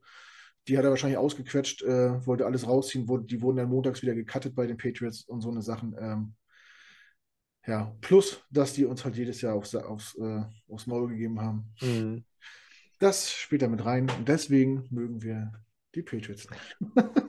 Aber es geht, äh, es geht um die Franchise. Wir haben äh, tatsächlich zu den, äh, zum Trash Talk Patriots äh, ein gutes ja. Verhältnis. Also, Nein, also war, das, war das Wort dann Hassbarometer auch, auch, auch völlig falsch. Das ist im Football ja eh ja. nicht so äh, vielleicht ein, zwei Ausnahmen, äh, einige ganz unsympathischen Franchises, aber nein, das, das war also. Aber das ist schon eine große Rivalität. Früher waren es mal die Dolphins, mhm. äh, so in den 70er, 80er Jahren, aber ja, seit Belichick ja, schlägt das, äh, das Ruder nach Boston aus, deswegen, ja, mit Abstand, mit Abstand, ja, ganz furchtbar. Franchise. Hast du, glaube ich, noch so ein paar Bilds, die dann immer sagen, das ist das einzige Team in New York. Das ist noch so ein bisschen, aber ja, weil es in New York spielt. Ja, das ist ja im Staat New York. Ja, ja. Das ist ein bisschen gefrotzel, aber. Nee, ansonsten haben wir sonst noch einen Rivalen außerhalb der Division? Fällt mir jetzt irgendwie keiner ein. Nee. Nee, ne? Also vielleicht historisch mit den Colts, weiß ich nicht. Aber da wüsste ich jetzt auch nicht, dass da irgendwas hängen geblieben ist. Super Bowl 3. Habt ihr denn noch andere? Also wer ist denn bei euch Packers der größte Rivale? Ja, hatte Marshall Ellison. Ja, würde ich, würde ich schon sagen. Gerade auch mit dem, mit dem Border Battle, was dann zweimal pro Jahr stattfindet. Mhm. Ähm, und dann natürlich auch die, die letzten Jahre, wie du sagst, erst dann mit, mit Farbe, dann mit Rogers, dann mit Rogers, dann, der bei uns zumindest so als, als Heulsuse verschrien ist, wahrscheinlich eben oftmals übertrieben, manchmal nicht, keine Ahnung. Ähm, zu den anderen Division Rivalen, also zu den Lions und Bears, ähm, habe ich persönlich, oder mit denen habe ich persönlich gar keine Probleme. Ich weiß auch äh, von den Connections, die wir in die USA haben, auch mit den Lions-Fans, da wird zusammen tailgegatet, da ist mhm. Äh, eigentlich äh, keine, sind keine Probleme. Ähm, Wo es bei mir persönlich Probleme gibt oder bei vielen von uns auch. Ähm, nicht mit den Fans, aber mit der Franchise, das sind die Saints, wegen der Geschichte mit äh, ja, Bounty ja. Gained. Ähm, wobei ich sagen muss, in London mit den Saints-Fans sind wir auch wunderbar zurechtgekommen, aber trotzdem mag ich die Franchise halt nicht. Mhm. Und äh, was ich wirklich, wo ich die Fans auch extremst unsympathisch finde, um es wirklich ganz vorsichtig zu formulieren, sind die Eagles. Also da weiß ich auch von, von Leuten, die 2017 dort im Stadion waren beim NFC Championship Game, also die wurden da ähm, bepöbelt, bespuckt, vorm Spiel mit ähm, Schlägen bedroht und ähm, denen wurden Sachen weggenommen und alles. Und die wurden da durchs Stadion, durch die Stadt gejagt und ähm, bei aller Rivalität sowas, sowas muss nicht sein. Und wenn man da mal so ein bisschen sich eingelesen hat, das scheint da ja auch kein Einzelfall gewesen zu sein in, in Philadelphia. Und das finde ich halt äh, extrem ähm, widerlich. Also so schlimm ich die, die, die Saints mit der Bounty Gate-Geschichte da als Franchise fand von den Verantwortlichen, so schlimm finde ich da in größtenteils in, in, in Philly da die, die Fanbase. Muss ich sagen ich habe bei Philly mal den, den Eindruck so, die haben halt diesen schlechten Ruf, weil die früher mal den Weihnachtsmann mit Schneebällen beworfen haben und so und den ausgebucht haben, dass irgendwie alles, was jetzt so an jungen Leuten danach kommt, dass die das alles so befeuern wollen und das Vorurteil mhm. einfach nur unterstützen wollen und deswegen jetzt beabsichtigt ja. Ja. Äh, sich halt benehmen wie Assis. Äh, das macht aber. Ich, ich weiß es halt, ähm, mein, mein ähm, bester Freund und äh, Trauzeuge, der ist mit einer Amerikanerin verheiratet, die ist gebürtig auch aus St. Paul, sind auch beide bei uns im, im Verein aus, aus Minnesota. Ja. Ihr, ihr Bruder äh, äh lebt nach wie vor in Amerika, ist äh, äh, Gastronom in Chicago. Die waren dort mit der Familie in Philly und die sagten, äh, die hatten noch nie so, so Schiss gehabt, überhaupt, dass irgendwas passiert. Ja, und ähm, ja, das, das muss nicht sein. Das sind ja so, so, so, Fußball-Vibes, äh, auf die eigentlich keiner Bock hat, dass einem Sachen äh, gezockt werden und äh, man Angst haben muss um seine Gesundheit so. Naja. Also ich war im Sommer in, in Cleveland, ich habe es bei uns schon ein paar Mal erzählt. Äh, das war auch nicht wirklich angenehm.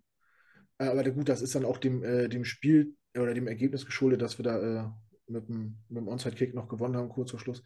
Mhm. Da waren die halt ein bisschen pisst, aber das war halt vor dem Spiel ein bisschen angespannt, aber weit weg von dem, was du gerade erzählt hast. Ja, ja, ja von daher tat es uns halt auch, auch gut, dass wir zumindest mit dem, gegen die Saints jetzt wieder mit diesem äh, Miracle da so eine kleine Genugtuung dann haben konnten. Klar, es ersetzt, er ersetzt jetzt keinen Super Bowl-Sieg, aber ja. so ein bisschen. Stimmt. Ja, Bounty geht, also ich habe, dir stimmt, wo du das sagst, das war doch damals, da war doch Favre bei euch äh, Quarterback. Mhm. Conference Championship, glaube ich, oder? Mhm, genau, und da wurden halt, kam hinterher raus, wirklich Kopfgelder ausgesetzt, dass die ja. da Bonuszahlungen bekommen haben für jeden ja. Spieler der Vikings, der ich, ich hab, hab, verletzt äh, wird. Ja, ja ich habe ich hab das Spiel noch so vor Augen und habe gedacht, also wenn man nicht wusste, was da, was da abgesprochen ist, das sei auch so eine Treibjagd. Die haben ja, die haben mhm. ja in, also dass der selber vom Platz gegangen ist nach dem Spiel, äh, das grenzt ja ein Wunder. Das war ja wirklich, das war ja wirklich nicht, wir spielen ein bisschen hart und wenn sie eine verletzt ist, so, das war ja wirklich versuchte Körperverletzung. Ne? Übrigens äh, Ex-Jets Defensive Coordinator Craig Williams, ne? Ist äh, involviert gewesen, ja? Ja, der war der Defensive Coordinator, glaube ich. Genau. Und äh, er und Schompeten haben sie. Schompeten wusste ja von nichts. Äh, hm. der, arme, der, arme, Kerl. deswegen. Ich fand es auch ein bisschen schade. Jetzt kam ja dieser Kevin James-Film raus äh, über ihn. Hm. Ich hätte gehofft, dass die, die die Chance nutzen und ein bisschen aufklären und ein bisschen Reue zeigen, aber es wurde überhaupt null angesprochen. Ich, ich habe ihn, mir, hab ihn mir gar nicht angeguckt, weil deswegen und ich dachte irgendwie sowas äh, mit, mit, also ich, ich mag Kevin James, ähm, klar mhm. von der Serie sowieso. Seine anderen Filme sind, sind lustig, sind leichte Kost, aber den Film habe ich mir bewusst mhm. nicht gegeben. Ja, hat, man hat auch nichts verpasst, muss ich ehrlicherweise sagen. Ja, war, ganz, war ganz süß, aber jetzt auch nichts Bewegendes. Ja. Ich habe ich hab halt gedacht, dass man ein bisschen kritisch umgeht mit der Situation, weil äh, der Film spielt über die Auszeit, die er hatte, das eine Jahr, wo er nicht NFL-Code mhm. rein durfte. Mhm. Da wurde ja nicht mit einer Silbe erwähnt, warum es so ist. Und das fand ich ein bisschen, bisschen lehm. Und wer sich daran erinnern kann, als Greg Williams bei uns verpflichtet worden ist, habe ich gesagt, ich will den nicht. Einmal Arschloch, immer Arschloch. Und fachlich will ich dem gar nichts abstreiten, aber wer selbst mal äh, Sport betrieben hat, wo man gegeneinander spielt, äh, das Fairness einfach das höchste Gut. Ne? Da kann man Rivale sein, wie man will. Ja. Aber äh, aufpassen, dass sich keiner wehtut und danach sie die Hand geben. Ist ein, ist ein Muss, ist ein ungeschriebenes Gesetz und wer das so mit Füßen tritt, hat in diesem Sport nichts zu suchen. Den will ich, der kann so gut sein, wie er will als Coach, den will ich dann auch nicht in meinem Team haben. Aber mich hat keiner gefragt, ne? Das war, war leider so. Ja, stimmt. Aber wenn man das mal betrachtet, dieses äh, äh, Minnesota Miracle, das äh, Championship Game, habt ihr doch, ist ja doch, ist mit den Saints, mit das hatte ich vorher nicht so auf dem Schirm. Dann ist mit den Mhm. Saints ja wirklich. Äh, Mal dann kam ja noch hinzu, dass, dass kurz vor dem entscheidenden Play dann äh, Sean Payton noch ähm, an der Seitenlinie den Skol-Chan von uns dann, von uns dann nachgeäfft hat und äh, naja, es mündete halt dann alles in diesem Einwurf, der eigentlich nie passieren darf, aber Ja, das war, aber das war wild. Das war ein wildes Spiel. Da bin ich, das war gut, da musste ich, äh, das war kurz bevor ich zur Arbeit musste. Da habe ich das gesehen, das kann doch wohl nicht wahr sein. Das ist da die, selbst als neutraler Fan Gänsehaut, als der da das Ding fängt und dann einfach in die Endzone läuft und dann noch durch den Tunnel durch und weg. hm. War das so, ne? Er ist doch, er ist doch gleich rausgelaufen, ne? Äh, ja, er erst ist er kurz stehen geblieben, hat ein bisschen Ja. gepostet, nachdem er seinen Ja, Helm dann wegge- gedonnert ja. hatte, ja, und dann, ja, aber dann kam ja die, die ganze Bank kam ja hinterher. Ja. Und dann mussten Und- doch nochmal alle zurück, um den Extrapunkt zu schießen, oder wie Mhm. war das, ne? Ja, und seitdem ist die Regel ja auch abgeschafft. ja, ja. Weil ja die ganze, die ganzen Saints, die hatten ja keinen Bock mehr, die mussten nochmal raus und mussten sich da aufstellen für Ja. die. Ja, ja. Verrückt, verrückt. Ja, das ist mir jetzt ganz äh, wieder bewusst geworden. Hätte man ja auch nochmal für zwei gehen können, um den richtig einzugeben. Ja, hätte man machen können. Gut. Ja, habt ihr sonst noch irgendwas, was euch unter den Nägeln brennt? Ich, ich hätte jetzt eben noch äh, kurz eingeworfen, da bin ich ja froh, dass ich dich äh, bei Craig Williams zwar nicht angerufen habe, aber bei Robert Sala dann jetzt, dass du da dann Go gegeben hast. Ja, hab ich. Also Ja, das, das ist dann gut. Hat mich zwar auch keiner gefragt, aber hätte ich. Das war provisorisch dann Go gegeben. Ja. Ich finde sowieso, die sollten mich viel öfter fragen. Au außer bei, ähm, bei Fourth Downs, da können Sie gerne jemand anderen fragen. Wieso, da schießt man Field Goal und nichts anderes. Apropos Field Goal, habt ihr ein bisschen äh, Struggle mit eurem Kicker? Habe ich da das richtig rausgehört? Marc? Ja, wann haben wir das mal nicht? Ja, also es, er ist immer irgendwie für, einen- für einen verschossenen PAT gut und äh, oder für einen gut, wo, wobei seine, seine, seine verschossenen Field Goals, die waren, glaube ich, alle über, über 50 Yards, okay. Dafür ist er aber ein Profi, kann man das so und so sehen. Aber er ist immer wieder, er hat eine ziemliche Inkonstanz, wenn es um PATs geht. Und Ja. das kann auch mal so ein Spiel kosten. Bis jetzt ist immer Gott sei Dank gut gegangen. Hm. Aber ja. Weil auf der anderen Seite, wer weiß, da haben wir noch in, in London zum Beispiel drüber gewitzelt. Wir waren dann ja wegen, auch wegen eines verschossenen Extrapunkts drei Punkte vor, wo dann dieser Double Doink kam. Mhm. Gesagt, wahrscheinlich war die Wahrscheinlichkeit größer, dass wir das Spiel so gewinnen, als wenn wir vier Punkte vor gewesen wären und dann so eine blöde Hail Mary irgendwie in der Endzone gefangen wird. Ja. Hätte natürlich auch passieren können, ja. Ja, ich wollte jetzt kein Salz in die Wunde streuen, aber ich bin der Meinung, ich habe das im letzten Podcast auch mal gehört und Ja, im letzten, im vorletzten, im, vorletzten irgendwie, ja. Ja, das das ist scheinbar, da ist die- Thema bei die. Trefferquote relativ hoch, glaube ich. In dem 98, 99. Ja, ist halt so ein Ding, ne? Also ich sag mal, PET ist, das ist dein Bread and Butter, die musst du eigentlich machen. Da gibt es eigentlich kein, kein Pardon so. Field Goals ist immer wetterabhängig und ja, ich sag mal, alles über 50, Ja. alles über 50 ist kein Muss. Außer Zumindest wenn du, wenn du, wenn du drin spielst oder, oder bei, bei schönem Wetter draußen, dann äh, sollte so ein Ding aus äh, 30, 35 Yards. denke ich auch. Es sei denn, es wird geblockt oder so natürlich, ne? Ja, okay, aber Ja, ja ich, ich wollte jetzt kein Salz in die Wunde streuen oder so oder jetzt nochmal das Feuer irgendwie entfachen zwischen uns. ich glaube, die, die Wunden, das ist bei uns schon totes Narbengewebe, da tut nichts mehr weh. Ich spüre einfach nichts mehr, wenn ich über Kicker rede. Etwas in mir ist kaputt gegangen. Damals. Gut, dann haben wir es aus meiner Sicht äh, doch gut rumgekriegt jetzt. Ich habe nichts mehr äh, auf dem Zettel, über das wir sprechen sollten oder könnten. Könnten natürlich schon, aber äh, ich muss auch irgendwann ins Bett. Es ist Viertel nach, Viertel nach elf. Wir haben fa fast wieder zwei Stunden geschafft. Ähm, Yay. gut, ne? Dafür, dass wir es mal eine Stunde äh, laufen lassen wollten, ist Ja, da kann man sich auf uns verlassen, dass wir mindestens eine Stunde überziehen. Ja, da ist Thomas Gottschalk, aber kann sich da immer noch eine Scheibe von, Scheibe von abschneiden. Ne? Gut, sind wir durch. Ähm, ich bedanke mich äh, bei Marc. Vielen, vielen Dank, Sehr- dass es geklappt hat. Hat mir riesig Spaß gemacht mit dir. Ja, sehr gerne, mir auch. War extremst kurzweilig. Äh, danke an euch. Ja, War richtig, richtig äh, gut. Hat mir sehr, sehr viel Spaß gemacht. Genau. Ihr jetzt, warte mal, ihr zeichnet Samstag auf. Wir, wir versuchen intern noch äh, jemanden zu finden, der zu euch kommt. Hm? Wir hoffen, das klappt. Wird schwierig, wir haben auch alle Familie und Kinder und so. Müssen wir gucken. Können wir nicht versprechen, aber wir Ja, versuchen es. Und auch wenn nicht, empfehle ich allen äh, Gangrene Germany Followern äh, mal bei den Jungs reinzuhören. Äh, Purple People Talk? Nee. ja. Ich mache ich mach, äh, äh, morgen auch noch ein bisschen Werbung für euch, sehr gerne. Und dann, Ja, wir gucken mal, dass wir das äh, unserem Uploader auch äh, ein paar, paar Links geben für die Shownotes. Wir teilen es natürlich auch auf Twitter und Instagram und so. Ähm, ja, keine Frage. Max, äh, bei dir bedanke ich mich auch fürs Dabeisein. War mir auch mit dir wie immer eine große Freude. Sehr gerne. Hatte ich eigentlich gesagt, wie gut du heute aussiehst? Hatte ich vorhin schon Was gesagt. hast du, ich weiß nicht, ob es was ein Vorgespräch? Ich Vor, glaube vor der. Aufnahme, ne? aber soll, alle sollen alle es mal hören und motiviert sein, äh, auch mal bei YouTube reinzugucken.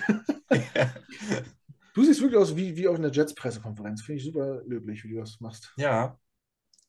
Jetzt bring ja nicht wieder deinen Spruch mit dem nicht aufgeräumten Zimmer.